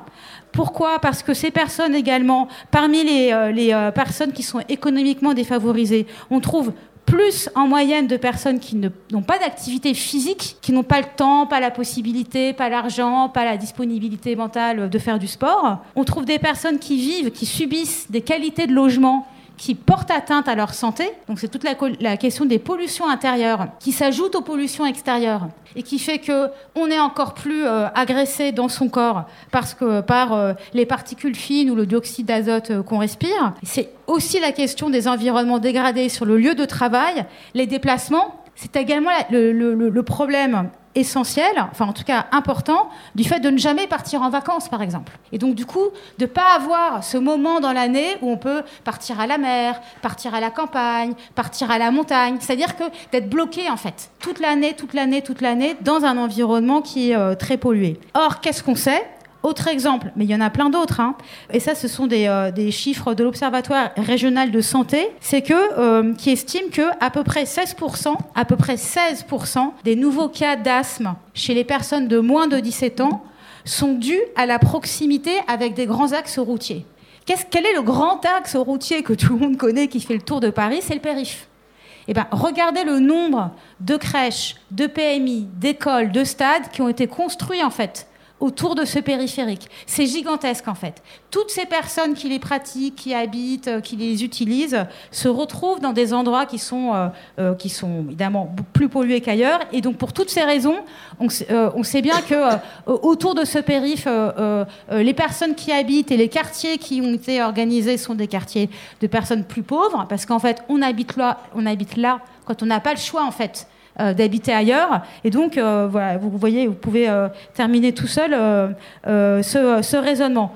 autre chiffre, à Paris et Petite Couronne, on estime qu'environ 30% de la population vit à moins de 75 mètres d'un axe à fort trafic routier. Fort trafic routier, ça veut dire plus de 10 000 véhicules par jour. Donc vous imaginez les, quantités en fait euh, de ce dont on parle. Euh, euh, et, peut-être vous donner un, autre exemple historique parce que moi, il me semble très important et je sais qu'à titre personnel, c'est ce qui m'a fait un peu comprendre l'ampleur du problème. en 2003, il y a eu une très grave canicule en France, vous vous en souvenez peut-être, et très grave parce qu'elle a provoqué environ 15 000 morts. Et ça a été à l'époque un énorme choc pour un pays comme la France de se dire ah bah ah d'accord, on est un pays hyper riche et soi-disant au, top de l'excellence de la santé, bah, n'empêche, canicule en trois semaines, 15 000 personnes euh, sont, sont mortes.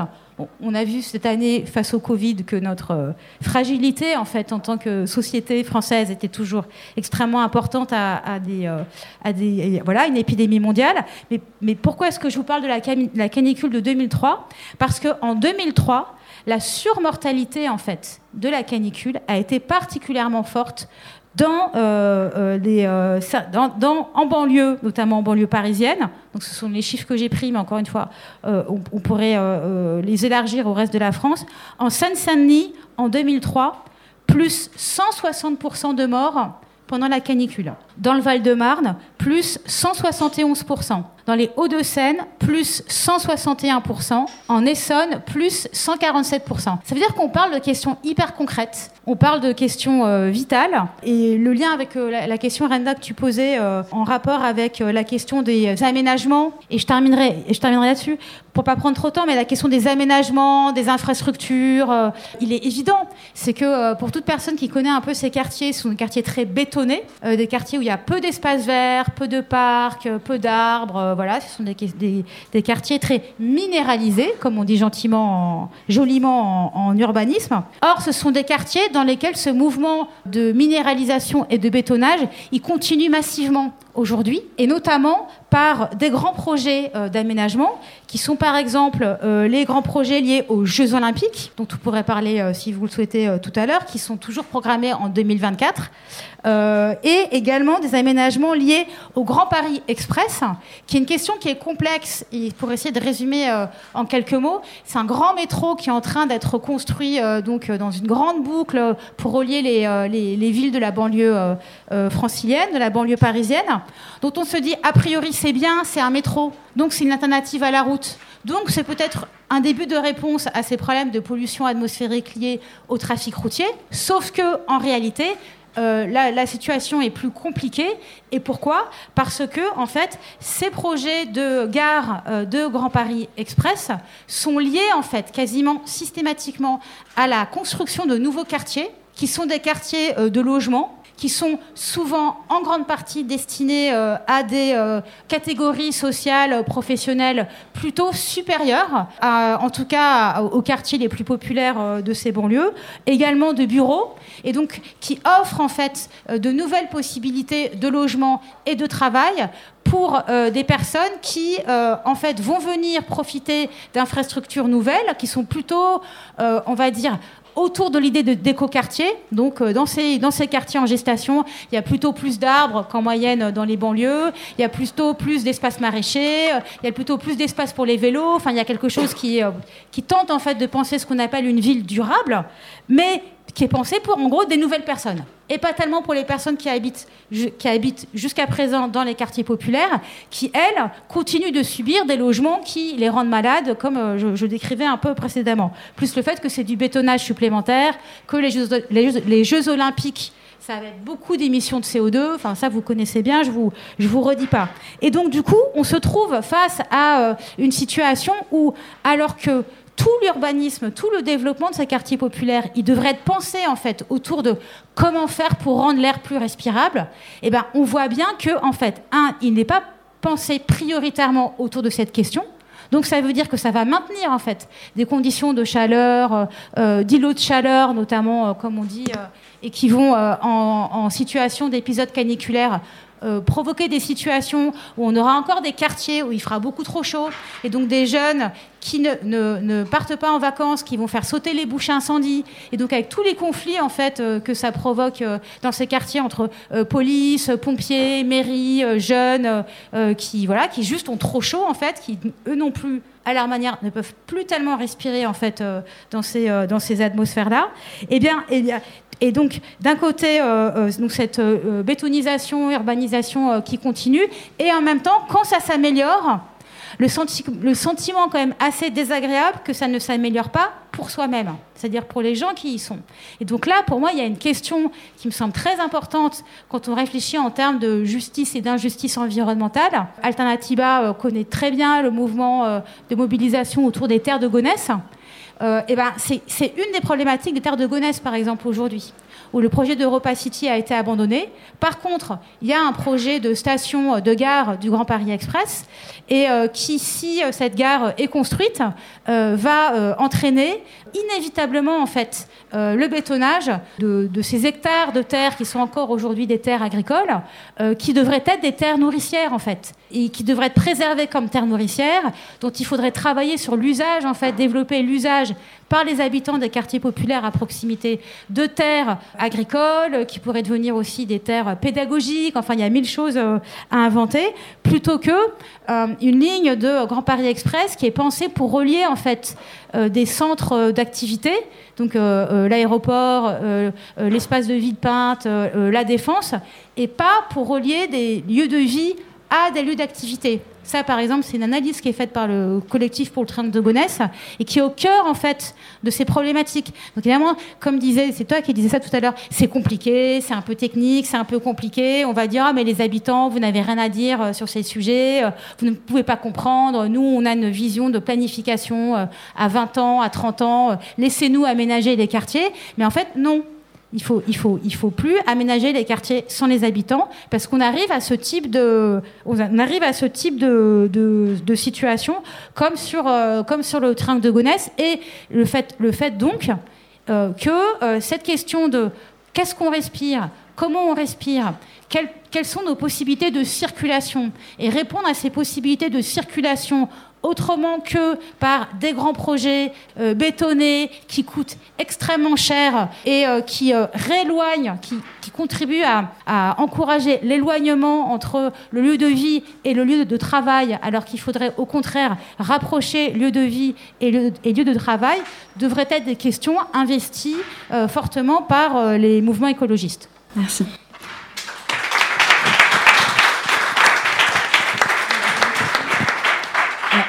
Dernière question pour Jade, avec une réponse qui sera plus brève.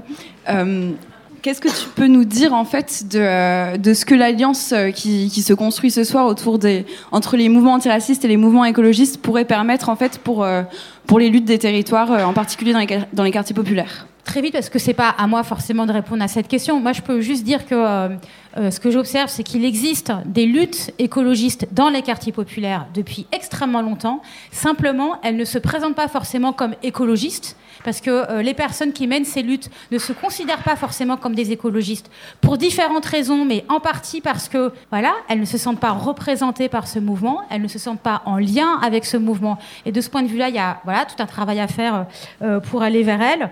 Mais euh, on pourrait citer, voilà, je citais l'enfouissement de le combat pour l'enfouissement de l'autoroute A1 à Saint-Denis. Il y a un, un combat mené par quelques personnes très isolées à la Courneuve contre un gros projet de data center qui est, euh, voilà, qui est dans les tuyaux. Il y a, il y a l'enjeu de la défense euh, euh, du parc Georges Valbon, qui est le parc de la Courneuve, où euh, euh, doit être construit euh, le village des médias, toujours pour le, les Jeux Olympiques. Donc, vous voyez, il y a, y a, y a mille, il y a mille, mille exemples, et que c'est dans le, le, concret en fait de ces mobilisations. L'intitulé de la soirée parle de territorialisation, reterritorialisation. Moi, je pense que c'est peut-être ce mouvement-là de reterritorialisation, c'est-à-dire ne plus parler de climat en général sans regarder hyper hyper concrètement qu'est-ce qui est en cours comme aménagement à proximité de euh, là où j'habite ou de là où habitent euh, euh, les personnes qui sont impliquées dans le mouvement contre les violences policières, pour être dans des choses hyper concrètes, comme disait Assa Traoré, pas une convergence du tout, mais des alliances quoi, sur, des, sur des objets très concrets, et peut-être de dire que Pourquoi est-ce que c'est essentiel? C'est euh, y a un vrai risque aujourd'hui et je termine là-dessus, il me semble qu'il y a un vrai risque aujourd'hui à voir se développer une écologie euh, qui euh, fait fi, comme tu disais, euh, Malcolm, qui fait fi des questions de discrimination raciale. Parce qu'on voit bien que voilà, les discours, les discours portés par les écologistes sur l'importance du climat de la biodiversité, ça y est, ils sont sortis en fait aujourd'hui de leur petite niche minoritaire. Il y a beaucoup plus de personnes qui les parlent. Et donc face à ça, il y a un risque à ce que la manière dont les villes continuent à s'organiser, à s'aménager, la manière dont les aménageurs, les collectivités locales, les entreprises du BTP pensent les villes, euh, intègrent des, bouts en fait d'écologie. Donc on va faire des parcs à vélo, euh, on va faire des espaces de permaculture, euh, on va penser des quartiers où on puisse se déplacer sans voiture, etc. Mais que ce soit pensé pour d'autres personnes que les personnes qui habitent dans ces quartiers.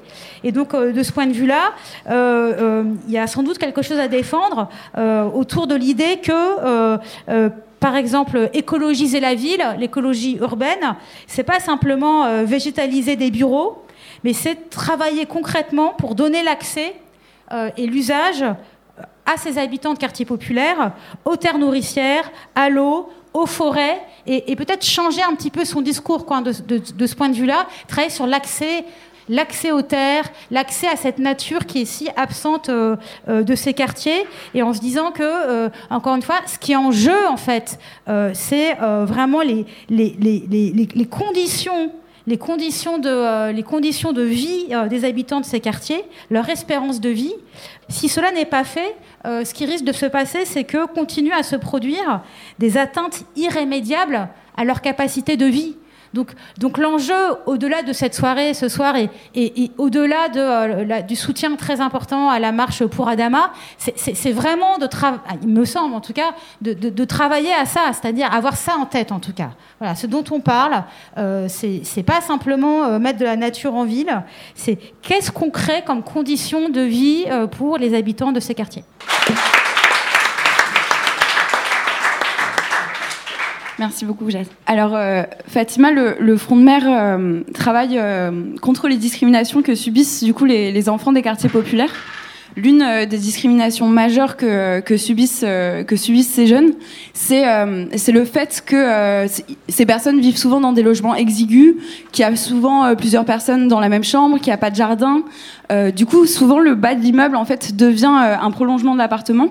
Et et à cela s'ajoute en fait le fait que, euh, comme Jade vient de l'évoquer, euh, les bailleurs sociaux et les pouvoirs publics en fait n'assurent pas un accès à, euh, à du coup des espaces verts, à des espaces de jeu qui, qui permettent à, ces enfants en fait de, de, pouvoir jouer à l'extérieur.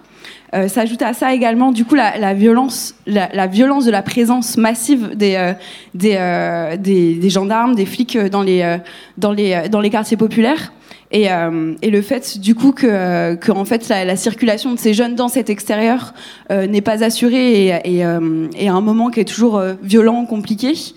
Et, du coup la question à ça c'est est-ce que tu peux nous, nous, expliquer en fait plus en détail comment en fait le quotidien de, de ces jeunes est, est, du coup entravé par, par la violence de la présence policière et par par en fait euh, toutes ces conditions en fait de vie qui euh, ne sont pas assurées pour, euh, pour profiter de l'extérieur et d'un environnement sain.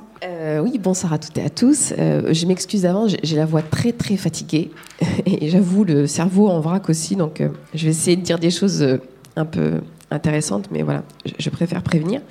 Oui, effectivement, il y a, en réalité euh, euh, tous les éléments que tu viens d'évoquer, Renda, euh, en réalité forment une remise en question de la liberté de circuler, de ce qui est identifié comme étant la classe dangereuse aujourd'hui en France, à savoir euh, les classes populaires euh, descendantes de l'immigration euh, postcoloniale qui sont concentrées dans des territoires qu'on appelle les quartiers populaires. effectivement, il y a cette remise en question de, cette, de, leur liberté fondamentale, en particulier la liberté de, circuler, parce qu'il se trouve que ce sont aussi les personnes qui subissent le plus d'inégalités sociales de manière générale, environnementales, raciales, territoriales, le plus d'injustices. Et donc voilà, la logique, c'est un peu on, réprime et on empêche de circuler librement les populations les plus menaçantes par rapport à un ordre établi et par rapport à un pouvoir en place. Voilà pour moi la, la logique. et il s'agit d'assigner à résidence par plein de petites choses en fait cette population. il s'agit de la déterritorialiser, la désancrer, et en lui répétant qu'elle n'est pas ici chez elle, donc euh, à ça on parlait tout à l'heure, c'est les fameux contrôles d'identité. Euh, à des jeunes, euh, des jeunes hommes qu'on connaît très très bien, d'ailleurs dont on se vante de, les connaître, puisqu'on les contrôle plusieurs fois par jour, etc. Et on leur répète, voilà, tu n'es pas chez toi ici, tu n'es pas chez toi ici. C'est tout l'objet de demander l'identité.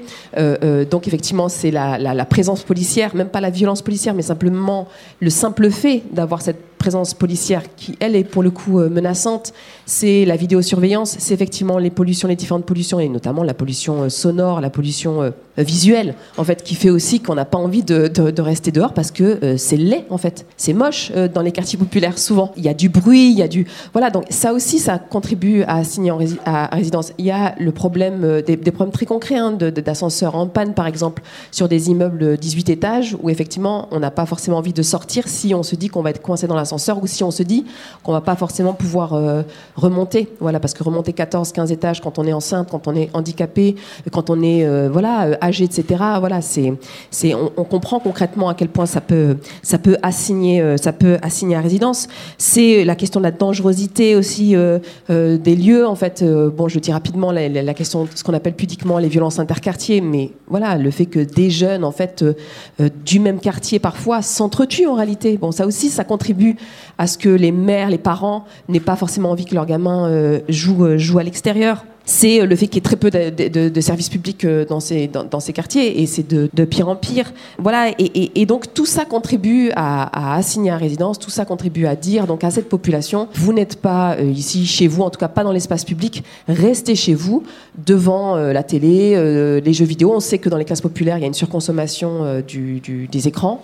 Euh, du numérique. Donc voilà, restez chez vous, regardez la télé, euh, euh, mettez des tablettes à, vos enfants et surtout ne vous organisez pas en réalité dans l'espace public, n'existez pas politiquement parce qu'on le sait très bien, pour exister politiquement, il faut exister dans l'espace public. C'est pas à la maison de manière isolée qu'on peut qu'on peut exister. Donc c'est bien voilà détruire toute forme d'agora dans, dans, nos quartiers et donc en, réalité faire en sorte qu'il n'y ait pas d'alternative possible en fait au système au système dans lequel au système d'oppression dans, le, dans lequel on vit. moi je voulais quand même revenir sur quelque chose qui ont été, euh, des éléments qui ont été évoqués sur pour euh, être vraiment dans, au cœur du, du, sujet là de, ce soir, sur euh, question climat, question écolo et puis question des quartiers populaires et en particulier la question des violences policières.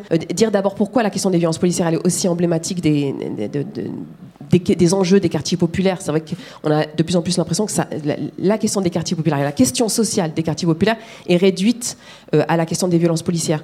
C'est tout simplement parce que c'est des enjeux de vie et de mort effectivement, c'est ce qu'il y a de plus grave, en fait, c'est de mourir euh, plaqué au sol, euh, asphyxié par, euh, sous le poids de trois gendarmes. Et en réalité, si ça concerne aujourd'hui l'ensemble de la population, si l'ensemble de la population qui vit dans les quartiers populaires se sent aussi, comment dire, s'identifie autant au combat, notamment Dassa Traoré, elle le raconte quand elle va dans les quartiers populaires, tout le monde s'identifie à elle. On a l'impression que c'est nous-mêmes, en fait, notre voisine, notre cousine, notre mère, notre soeur, etc. Si on s'identifie autant à cette question des violences policières, c'est parce qu'en réalité, ça renvoie à l'ensemble des humiliations, des discriminations, des injustices des inégalités qu'on subit. Euh, comme je dis souvent, du ventre de nos mères jusqu'à la tombe.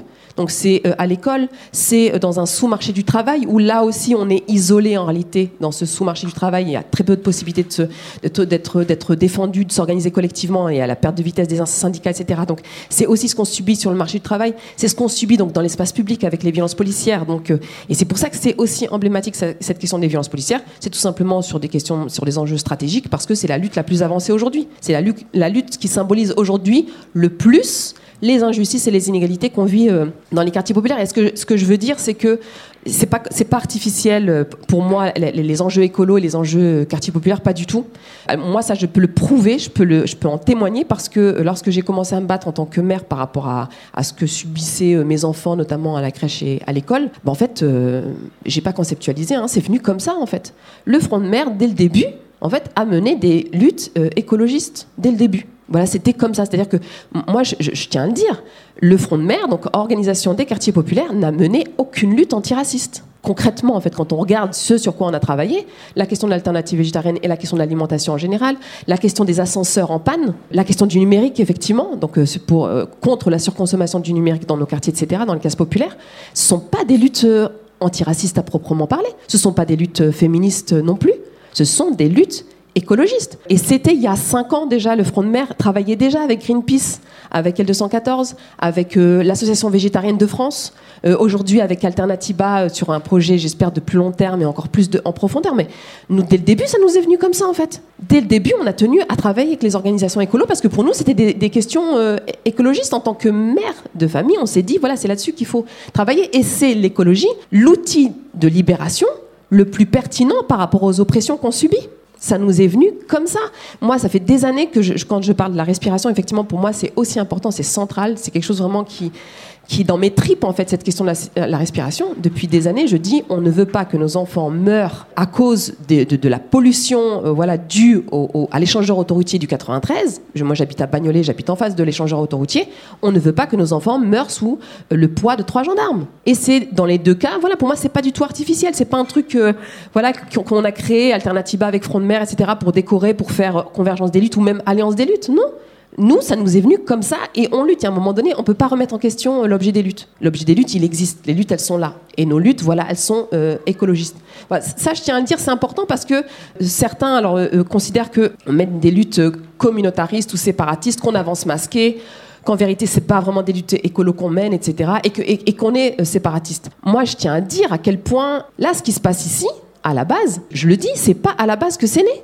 C'est pas à Paris que c'est né. Je tiens à le dire. C'est pour ça que j'insistais sur le fait que nous, Front de Mer, ça fait des années qu'on travaille là-dessus, en fait. Ça vient des minoritaires. Alors, minoritaires, c'est politique. Je sais qu'on représente en réalité la masse, les mais ça vient des minoritaires politiquement, en fait. Cette, cette volonté de travailler ensemble, cette volonté de créer du commun, mais encore une fois, pas par rapport à quelque chose d'artificiel, par rapport à quelque chose que l'on que l'on sait, nous, commun. Voilà, dans les quartiers populaires, et par exemple, je donne l'exemple du Front de Mer, nous, on sait à quel point c'est commun à quel point en fait les questions écologistes et les questions des quartiers populaires, les questions anti, antiracistes, les questions féministes, les questions anticoloniales, à quel point en fait ce sont c'est la même question. C'est comment on lutte contre un système d'oppression, comment on veut un meilleur monde pour nos enfants, comment on veut les, voilà l'espoir d'un monde meilleur en fait.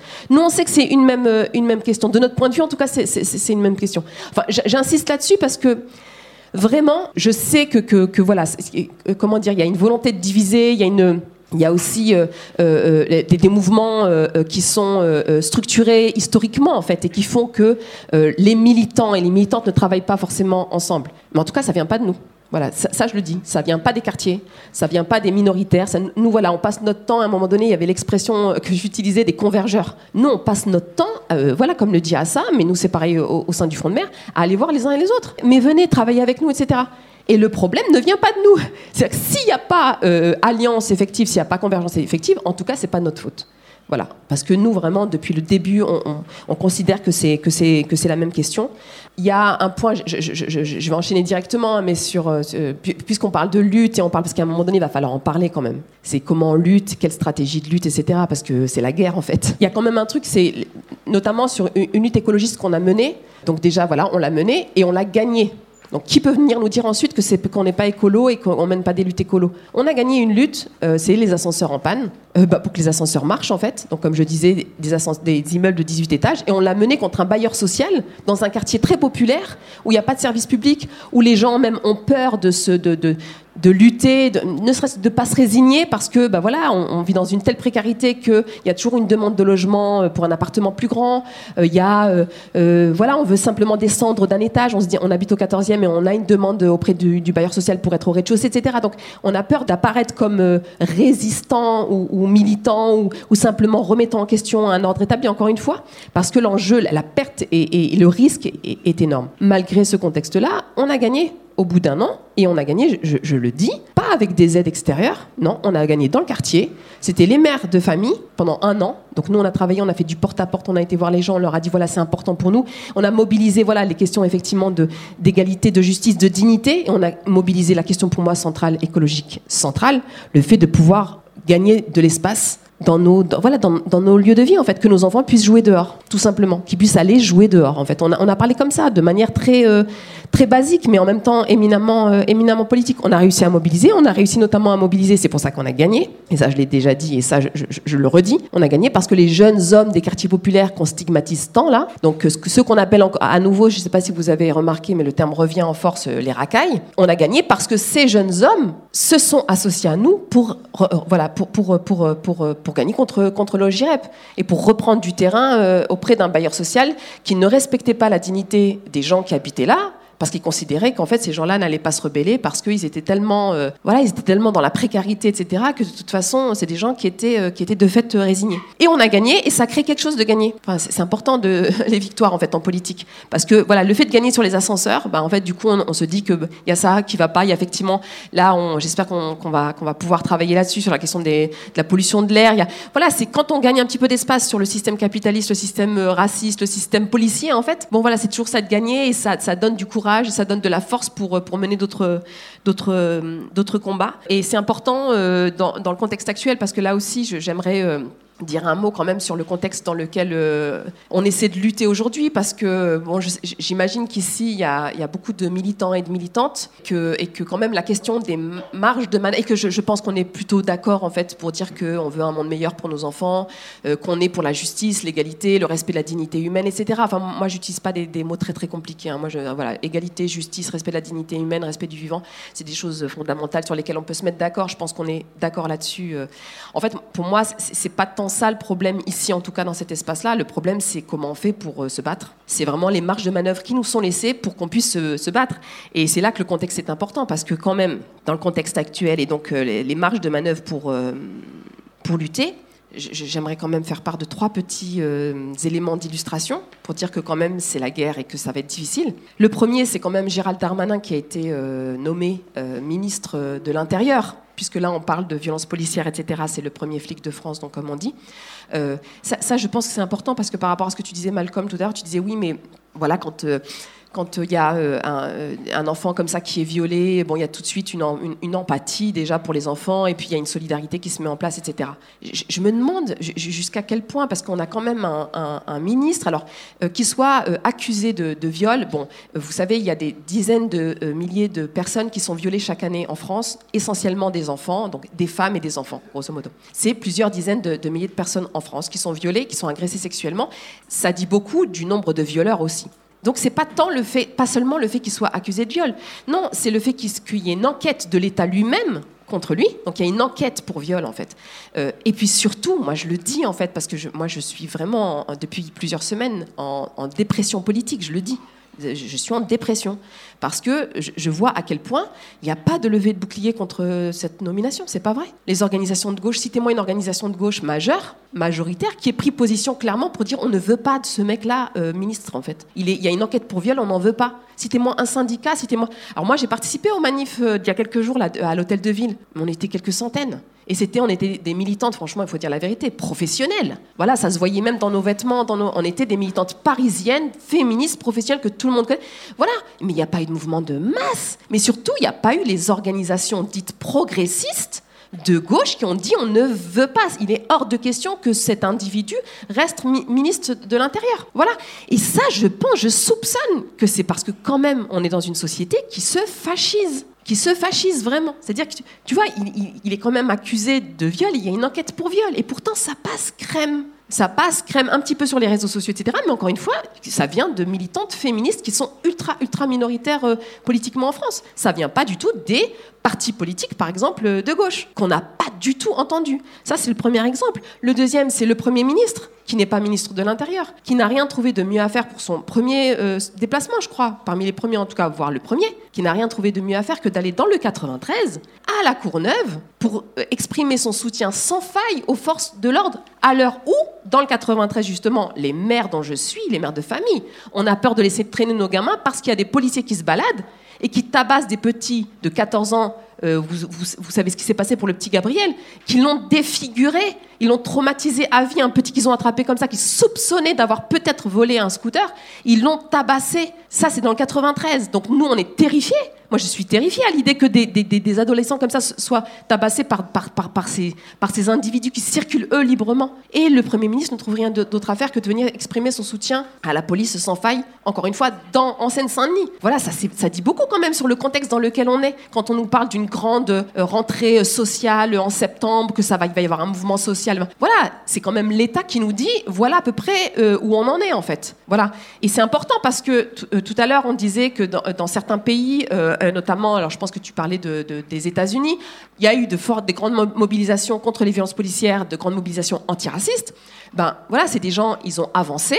Et ben en face, les gens d'en face ont un petit peu reculé. Voilà, la police a été démantelée un petit peu, euh, voilà, à certains endroits aux États-Unis. En France, effectivement, quand on avance, CF le 2 juin, CF le 13 juin, les mobilisations euh, voilà, qu'il y a pu y avoir, où on avait l'impression quand même qu'on avait beaucoup avancé, on avait réussi à mobiliser comme ça des dizaines, voire des centaines de milliers de personnes, quand on avance, en fait, en, face, ils reculent pas.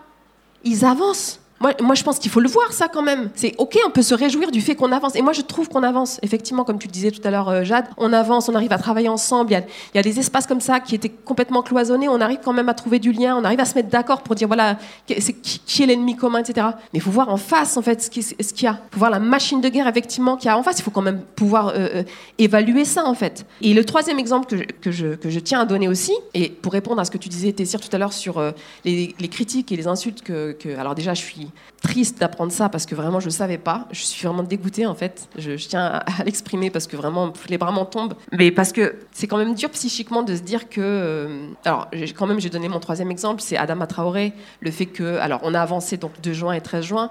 Et ensuite, mais dans les médias, pas tous les médias, hein, mais quand même dans beaucoup de médias, à droite, mais pas qu'à droite, la déshumanisation en fait, et d'Adama Traoré et de sa famille, et en réalité de nous tous nous tous, les non-blancs, hein. moi je, dis clairement, c'est les noirs, les arabes, les roms, les asiatiques, les non-blancs, la déshumanisation qui consiste à dire il est mort, certes, mais il avait volé un scooter. Il est mort, mais c'était un délinquant.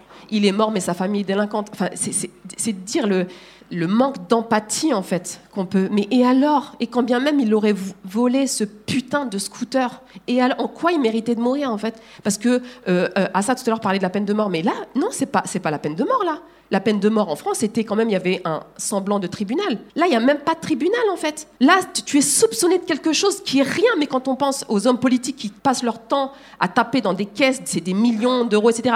Euh, Darmanin, il n'y a personne qui débarque dans son bureau, voilà, et qui le plaque au sol et qui euh, l'asphyxie. Et pourtant, voilà, lui aussi, il a pour le moins avoué, il a admis qu'il échangeait euh, un rapport sexuel, euh, moyennant quoi euh, un appartement. Mais ça, c'est de la corruption, ça. Et pourtant, il n'y a pas trois gendarmes qui ont appliqué et qui lui ont fait un, un plaquage ventral.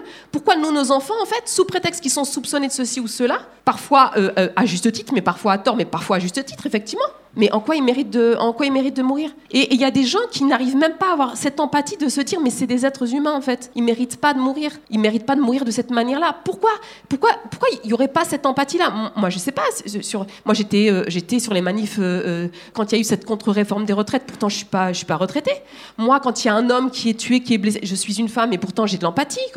Pourquoi on n'arrive pas à avoir d'empathie pour Ramatoulaye, mère, de 19 ans, qui sort pendant la période du confinement pour chercher du lait pour, son bébé? Pourquoi on n'a pas d'empathie? Pourquoi, à partir du moment où c'est une femme non blanche, on se dit oui, mais c'est pas mon problème, c'est pas, pas ma question? Comment se fait-il qu'on ne se, se sent pas concerné en fait à partir du moment où ça concerne des, non blancs Moi, c'est ça la question que je pose. Je trouve que c'est dur en fait parce qu'on a beau avancer dans nos milieux, donc c'est plutôt des milieux euh, militants. J'ai l'espoir en fait qu'on avance beaucoup plus largement que ça. Euh, et, j'ai cet espoir-là, il n'est pas mesuré. Je pense pas qu'il soit mesurable, mais en tout cas, c'est vrai qu'en tout cas en face, euh, le pouvoir en place l'État, les institutions euh, ne se laissent pas faire. Et que s'il faut déshumaniser, s'il faut euh, voilà, être comme ça dans un débat polémique où c'est mauvaise foi, injonction paradoxale, que ce soit sur Darmanin, sur le faux débat sur la, présomption d'innocence ou sur l'affaire Adama Traoré, où on considère que parce qu'il a une famille délinquante, enfin le débat du coup c'est sur la famille délinquante, voilà, c'est des débats en fait qui tuent vraiment la santé mentale en fait et qui Et, je trouve qu'il faut vraiment prendre la mesure pour voilà, savoir comment, voilà, quelle stratégie, quelles sont nos, marges de, manœuvre, etc. Et pour moi, alors, euh, euh, pour quand même être sur quelque chose de positif, parce que si on est là et si je suis là aussi, c'est pour être sur quelque chose de positif et quand même d'encourageant. Pour moi, c'est vraiment la question des enfants. J'ai déjà euh, eu l'occasion de le dire et, c'est pour ça que je me, je me sens aussi à l'aise, moi, dans le milieu écolo, malgré les difficultés qu'on peut avoir entre les différents courants, etc. C'est le fait que quand moi, je parle de mes enfants, c'est comme quand les écologistes parlent de, des générations futures, en fait. C'est pour moi, on parle de. En fait, c'est vraiment l'espoir d'un monde meilleur, en fait, quand on parle des enfants. On se dit, voilà, il ne faut pas se résigner. C'est comme ça aujourd'hui, mais demain, ça sera différent. Et, et, je pense que vraiment, il faut, il faut se souvenir de ça, en fait. Pourquoi on lutte? Bah, voilà, On lutte pour un monde meilleur. Et, comment on lutte, euh, et je finirai par ça, ben, en, menant la guerre aussi, en fait, parce qu'il y a une guerre de territoire qui nous est menée. Alors, effectivement, la question du territoire, elle est, centrale, puisque la guerre nous est déclarée à travers les territoires, en réalité, même y compris sur la question des violences policières. La question des violences policières, elle ne se gagne pas euh, dans les tribunaux, même si on sait très bien que c'est l'impunité policière, l'impunité judiciaire qui euh, maintient la, violence policière. Mais en réalité, la, question des violences policières, c'est le fait de, prendre, de, de reprendre de l'espace, notamment dans les quartiers populaires c'est vraiment ça. C'est là où on vit en fait. C'est le fait, moi je le dis souvent, même le fait d'organiser un pique-nique sur la dalle, bon un pique-nique végétarien si on peut, sur la dalle, déjà ça permet de gagner quelques centimètres carrés en fait. Et mais c'est une guerre de tranchées. C'est centimètre carré par centimètre carré. C'est là où nous sommes, mais vous comme voilà nous tous ici, là où nous sommes, c'est comment on reprend un petit peu de territoire, comment on dévisse, on déboulonne, on, on casse euh, les, je le dis, hein, d'ailleurs c'est pour ça qu'on s'entend bien aussi avec, euh, avec les organisations écolo, les caméras de vidéosurveillance. C'est comment, à partir du moment, y compris, alors pour aller encore un petit peu plus dans la subtilité, c'est comment on piétine, on détruit les jardins là euh, botaniques qu'on a mis en place juste pour emmerder les familles roms et pour les empêcher de venir, de venir manger, discuter, jouer avec leurs enfants. Voilà, et, et c'est tout cet espace-là qu'on reprend sur le système capitaliste, sur le système policier, sur le système raciste, etc. C'est tout cet espace territoire par territoire. De toute façon, si c'est pas sur le territoire, ça ne sert à rien. Moi, je le dis, les gens qui pensent que, en fait, ils vont gagner des luttes hors sol euh, dans des débats polémiques dont je parlais tout à l'heure, où c'est vraiment de la manipulation euh, psychique, en fait. Je sais que ça peut vraiment détruire, des gens, ça peut détruire des militants.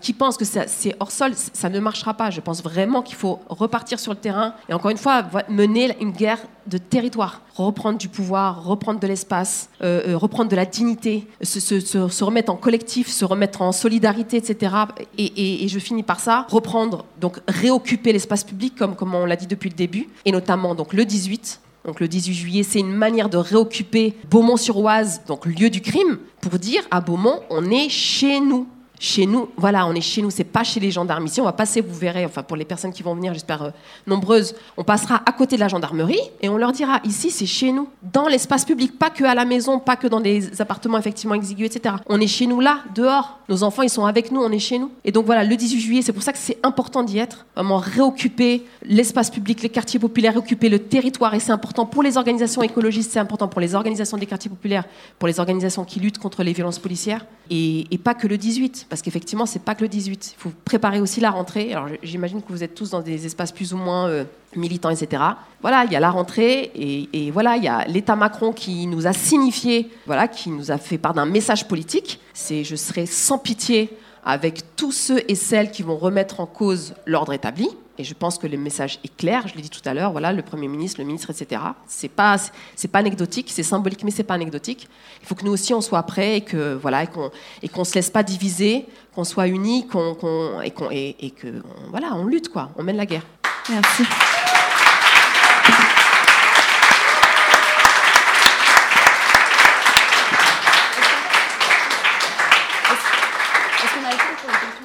J'ai une question euh, que j'ai de avant, enfin, je l'avais avant que Fatima euh, intervienne.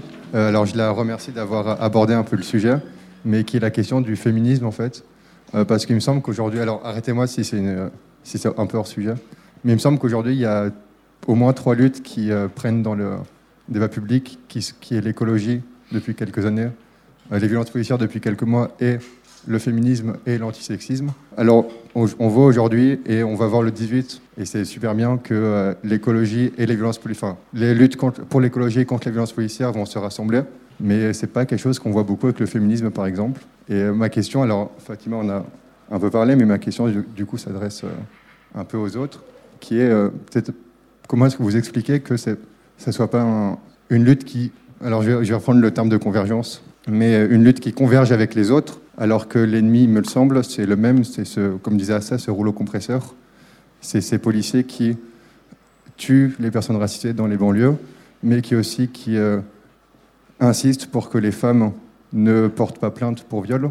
C'est cette justice qui n'arrive pas à condamner les policiers qui tuent et qui n'arrive pas non plus à, condamner les violeurs. C'est 1%, il me semble, des, euh, cas de viol qui finissent avec euh, une personne condamnée. Donc ma question, c'est pourquoi est-ce que ces luttes n'arrivent pas à converger alors que l'ennemi est le même Que la, cible, finalement, est la même Je ne suis pas sûre d'avoir bien compris la question. C'est pourquoi euh, nous, on converge pas avec les luttes féministes, c'est ça? Je ne vous ferai pas l'affront de penser que vous n'êtes pas féministe et que vous n'êtes pas que vous ne connaissez pas les, problèmes, ces problèmes-là. Mais c'est vrai qu'aujourd'hui, on, on, aborde beaucoup les questions ensemble de la, de la lutte contre le, contre le, changement climatique et de la lutte contre les violences policières. C'est ce qu'on a fait ce soir, c'est ce qu'on va faire le 18. Mais euh, on ne trouve pas la même. Enfin, en fait, on ne retrouve pas la lutte contre, enfin, pour le féminisme dans ces combats-là, enfin, dans ces rassemblements de combats-là, en fait. Et, là ma question, en fait, c'est pourquoi? Euh, en fait, c'est pas vrai. Il euh, n'y a, euh, a, pas de convergence, puisque comme l'a dit Assa, il y, a des alliances, évidemment. Et, ce, qui a été dit aussi, et qui est hyper important, c'est que c'est des années et des années de lutte. Le, mouvement écolo, ça a plus de 30 ans. Nous, Tarantiba, c'est 2013, c'est un mouvement ultra jeune. le comité Adama, c'est 4 ans. Le temps de visibiliser cette lutte, de mobiliser à fond aussi les gens sur ces questions-là, et c'est que maintenant qu'on commence enfin à créer des alliances. Le mouvement euh, féministe en France, il est, euh, on va prendre l'exemple de nous toutes, hein, il est ultra récent. Et du coup, c'est vrai que c'est, euh, mais c'est une super question parce que la question se pose, mais d'un point de vue extérieur, on a l'impression qu'aucun pas n'est fait, alors que c'est pas vrai. Euh, en réalité, il y a des contacts qui sont, qui sont faits, il y a des discussions, il y a énormément d'échanges, il y a des, plein de conférences qui ont lieu à la base sur l'écoféminisme, par exemple. Mais c'est des choses qui mettent énormément de temps aussi à se construire parce qu'il doit y avoir aussi une relation de confiance, et, parce que l'alliance est basée sur ça euh, aussi. Euh, mais ça veut en aucun cas dire qu'on est euh, fermé, euh, que évidemment les combats ne sont, pas les mêmes, et parce que ils sont effectivement ils sont, similaires. Et justement cette question de la convergence, bah, à ça, moi je partage totalement son avis sur l'invisibilisation aussi des luttes des autres, des combats qui sont menés différemment. On peut pas tout, tout relier en fait, parce que ça, serait beaucoup de non-sens quoi. je ne sais pas si ça répond à ta question, mais.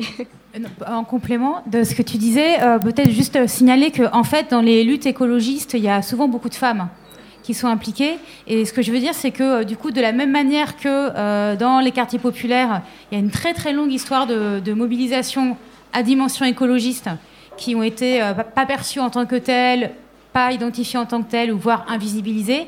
De la même manière, il y a beaucoup de féminisme, mais un peu souterrain, pas forcément affichées en tant que telles dans ces luttes, et qui passe par le fait que des femmes, euh, que ce soit des femmes parfois euh, très jeunes, mais que ce soit des femmes euh, voilées, des femmes à la retraite ou proches de la retraite ou n'ayant jamais travaillé, qui sont plutôt des femmes invisibilisées dans l'espace public en général, qui se mobilisent, qui prennent la parole, qui font des pétitions, etc.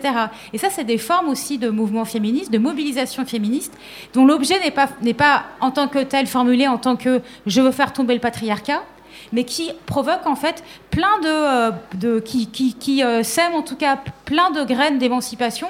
Parce qu'une fois qu'on a mené un combat, que ce soit euh, contre, je sais pas, un parking de supermarché en face de chez soi, ou, que ce soit contre, bah voilà, je sais pas, un autre exemple, la destruction d'un d'une résidence de euh, travailleurs euh, immigrés à Saint-Ouen du fait de la construction du village olympique, ben, une fois qu'on s'est mobilisé là-dedans, en fait, on, voilà, on gagne. On gagne en puissance, en capacité de prendre la parole en public, on gagne en confiance en soi. Donc euh, voilà, mais encore une fois, c'est souvent très recouvert. et il y a beaucoup de personnes qui, en tout cas, c'est pas forcément visible, c'est pas forcément non plus valorisé et, euh, que euh, c'est aussi souvent euh, les luttes très locales dans ces quartiers, elles sont souvent malheureusement aussi des échecs. C'est-à-dire que on perd aussi beaucoup. Enfin, c'est très important de, valoriser et visibiliser les victoires, comme disait Fatima Wassak, c'est essentiel. En fait, en vrai, il n'y en a pas beaucoup de victoires par rapport à toutes celles, euh, toutes les luttes qui sont perdues. Et donc, euh, bah, voilà, c'est une des raisons, à mon avis, pour lesquelles c'est pas si, si prégnant euh, ici, visite de l'extérieur. Mais en tout cas, moi, je suis persuadée, enfin, je constate à quel point c'est bouillonnant, en fait. bonjour. Moi, j'ai une question. un, petit retour d'expérience quand je parle d'écologie avec mes proches, mes amis. Une remarque qu'on me fait souvent, et quand je dis écologie, je dis, euh, quand je parle par exemple de, la diminution de, des émissions de, gaz à effet de serre, qui peut passer effectivement euh, par la décroissance, qui passe par la limitation des transports en avion, le végétarianisme, tout ça. Une remarque que j'ai très souvent de mes amis, c'est oui, mais cette écologie-là, elle est injuste parce que, eh ben, pour euh, bien manger quand on est végétarien, pour manger local, il faut avoir de l'argent. Pour manger bio, il faut avoir de l'argent. Et puis, elle est injuste aussi dans le sens où, bah, toi, as, quand tu étais enfant, tu as peut-être pris l'avion, tu as été à la mer, tu as visité le monde. Et maintenant, tu demanderais à des gens qui n'avaient pas les moyens et veulent avoir les moyens, ou ont les moyens maintenant, de ne pas prendre l'avion, de ne pas aller à la mer, de limiter leur transport, de limiter leur voyage. Et donc, euh, on me fait souvent un retour en me disant un peu moi, ça me questionne beaucoup. On me dit, mais finalement, l'écologie, la lutte contre les émissions de gaz à effet de serre, c'est quelque chose de, c'est quelque chose qui concerne les, les, riches blancs privilégiés et qui va être injuste en elle-même. Et je sais jamais vraiment trop quoi répondre à ça. Et du coup, je vous demande votre avis. Ce qu'il faut comprendre, euh, je, fais un parallèle entre le mot écologie, le mot euh, universalité ou le mot euh, humanisme. Enfin, il y a cette penseur, penseuse qu'on appelle, enfin, qui s'appelait Sylvia Winter, jamaïcaine, caribéenne, qui parlait du mot humanité comme étant un mot, un, territoire occupé. Un territoire occupé par une certaine partie de la population qui revendique la totalité de ce territoire, qui revendique de pouvoir déterminer, définir ce que veut dire humanité. De manière similaire, le mot écologie a été un territoire occupé par une partie de la population. Donc on, le perçoit comme étant uniquement, euh, euh, comme étant signifiant uniquement ça, ceci et cela. Et du coup, il y a une lutte qui, est en cours. Enfin, je crois que ce qu'a rappelé Fatima aussi, euh, pour, rappeler qu'en fait, il y a d'autres manières de penser l'écologie, que ces, manières qui sont importantes, qui vont s'exprimer en termes de, de, mesures des émissions de gaz à effet de serre, c'est une façon parmi d'autres de, parler de l'écologie. Et c'est pour cela que et cette façon a été possible à la condition que historiquement un certain nombre d'autres préoccupations soient exclues. Donc aujourd'hui, si enfin, il faut pouvoir entendre que tout le monde n'a pas les mêmes facilités ou, capacités d'action. Euh, on parle par exemple, enfin voilà, je, suis né dans ce qu'on appelle aujourd'hui un territoire d'outre-mer, la Martinique. Et pour pouvoir faire mes études, je ne pouvais pas le faire. Euh, euh, enfin, il y a certaines études que je ne pouvais pas faire en Martinique. Ça veut dire que je devais prendre l'avion. Ça veut dire que quand je voulais aller voir ma famille, bon ben voilà, je devais prendre, l'avion. Il n'y a pas de train et le bateau, c'est encore, c'est encore pire. Donc, je pense que le, problème, c'est si on en, si on en reste là, si on en dit bon voilà, je pense que collectivement, on peut imaginer un autre rapport au transport aérien, notre rapport à certains, voilà mais que ça doit, à mon avis, ça ne doit pas être les tenants et les aboutissants de la question écologique. Que l'écologie ne doit pas se résumer à une mesure, ça c'est mon avis, à une mesure d'émissions de, de, gaz à effet de serre. Que pour moi, l'écologie doit impliquer la question du monde, la question de, comme, quelle société, de quel monde on, veut. Parce qu'on peut très bien avoir un monde où les émissions de gaz à effet de serre sont réduites, mais qui est absolument invivable qui est absolument euh, détestable, ça devient une sorte de dystopie. Donc dès lors, pour moi, qu'on sépare les enjeux de réchauffement climatique, les enjeux de biodiversité, des, questions de justice sociale, des questions de, justice euh, égalité homme-femme, des questions de, lutte contre les discriminations, raciales, on est dans un terrain glissant. Un terrain glissant qui, historiquement, a signifié pour une bonne partie de la population euh, une écologie qui s'installe contre celle-ci. Donc déjà, quand quelqu'un vous répond ceci, comprendre d'où cette personne vient. Et si on reste sur la préservation, la préservation de la construction de parcs, historiquement, que ce soit aux États-Unis, que ce soit en Afrique, que ce soit dans d'autres pays, ces parcs ont été constituée contre les populations locales. Donc il y a cette histoire et on ne peut pas arriver aujourd'hui en faisant fi de cette histoire. et les mouvements écologistes aujourd'hui ont à se décoloniser. Que si on arrive aujourd'hui en 2020 euh, ou en 2010, 2015 dans une situation où on perçoit encore comme euh, allant de soi le fait que dans des organisations il y a très peu de personnes racisées, c'est qu'il faut reconnaître qu'il y a eu, bon gré mal gré, une exclusion et que cette exclusion, on ne va pas y remédier uniquement en disant bon ça y est, les portes sont ouvertes ça y est, l'événement est ouvert à tout le monde. Euh, ah ben ils sont où Ils viennent pas. Non, non, non. C'est beaucoup plus complexe que ça et ça demande un, travail euh, beaucoup plus euh, profond. Nous, pendant des années, donc on s'est battu sur des luttes qu'on a qualifiées nous d'écologistes pratiquement dès le début en fait. Donc nous on a dit voilà attention écologie, etc. Mais non, ça n'a pas été reconnu malgré ça en fait. Donc c'est pas simplement qu'on n'a pas vu ou qu'on n'a pas su voir, etc. C'est que vraiment on n'a pas voulu pour euh, une raison très simple. C'est ça que je voulais quand même ajouter parce que quand même faut appeler euh, les choses. Euh. En fait, en France quand même, et, il y a une spécificité quand même en France, c'est qu'on a affaire à une écologie de classe qui est très très situé en termes de, classe sociale. Mais en réalité, c'est la même chose pour le féminisme. C'est ce que je voulais aussi compléter tout à l'heure. Et, c'est lié au fait que voilà, ce ne sont pas des luttes qui sont ancrées dans une réalité, euh, dans un territoire, etc. Et que voilà, l'essentiel des personnes euh, qui euh, se mobilisent sur ces enjeux, que ce soit l'enjeu écolo ou l'enjeu féministe, ce sont des personnes de, classe, de CSP+, quoi, de classe, euh, de classe supérieure. Et, donc, donc, il y a un enjeu, en fait, à faire que l'écologie soit pas, pour le coup, ouverte. et, parmi les une manière, en fait, on empêche les gens de venir. Il y a un exemple sur lequel on, travaille, c'est la map de Bagnolet. Il y, a il y a une map qui a deux, deux points de distribution un des points de distribution, c'est dans un quartier très très populaire, euh, là où on a d'ailleurs travaillé sur les ascenseurs euh, en panne. Donc c'est ce qu'on appelle le quartier de la drogue parce que c'est en face du métro Gallieni et c'est là où viennent tous les Parisiens pour euh, acheter bon, ce dont ils ont besoin. Et, ce quartier, donc, parce que c'est le quartier de la drogue, il est voilà, il y a toutes les pollutions dont je parlais tout à l'heure, c'est sale, c'est laid, etc., etc. Et, et et en fait, euh, miracle, il y a la map qui distribue donc euh, euh, ces fruits et légumes. Et vous pouvez aller demander, enfin jusqu'à ce que nous on, travaille là-dessus, hein, dans le quartier de la capsulerie, vous pouviez aller demander à tout le monde, tous les gens qui habitaient dans les immeubles, là, personne n'était au courant qu'il y avait cette distribution d'AMAP. C'est-à-dire que mille et une choses en fait ont été mises en place pour que les gens du quartier ne viennent pas se, fournir en, fruits et légumes moins chers et de meilleure qualité que ce qu'on achète à Auchan. Parce que c'est ça aussi le truc, hein, c'est que c'est moins cher quand on dit oui mais c'est trop cher pour eux, etc. Ils n'ont pas les moyens. Non, non, là c'est moins cher qu'à Auchan, on a comparé. C'est moins cher et c'est de meilleure qualité, donc il n'y a pas de raison, on n'est pas plus bête qu'ailleurs euh, dans le quartier de la capsulerie.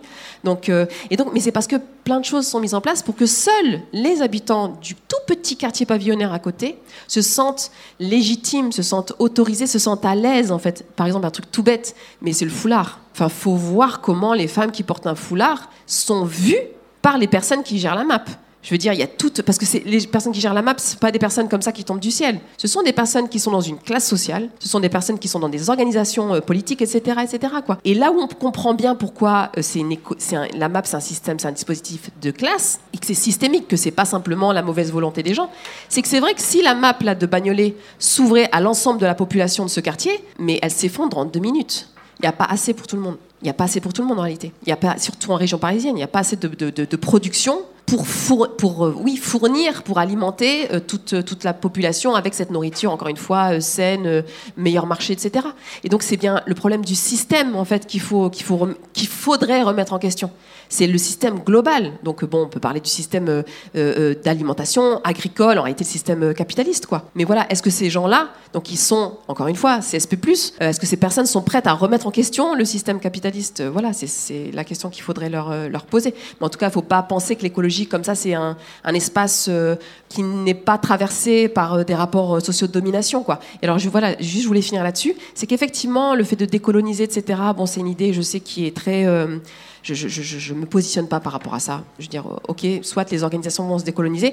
Moi, je pense que c'est surtout, en fait, aux organisations minoritaires d'aller au front en fait et de pas se laisser. Moi c'est pour ça que j'insistais tout sur notre définition nous de l'écologie, nos luttes à nous écologistes etc. C'est aussi à nous de venir et de dire voilà bah nous c'est ça qu'on fait, voilà nos définitions, voilà nos enjeux, voilà nos priorités etc etc.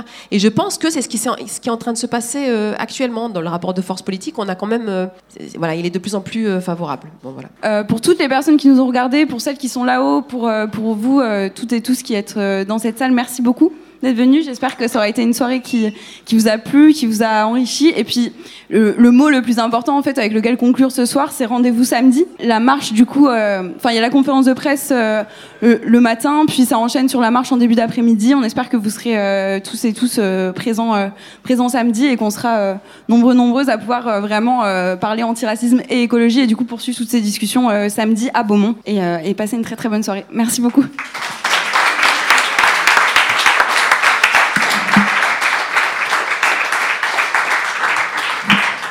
Merci Renda, merci Tessir pour l'organisation et l'animation.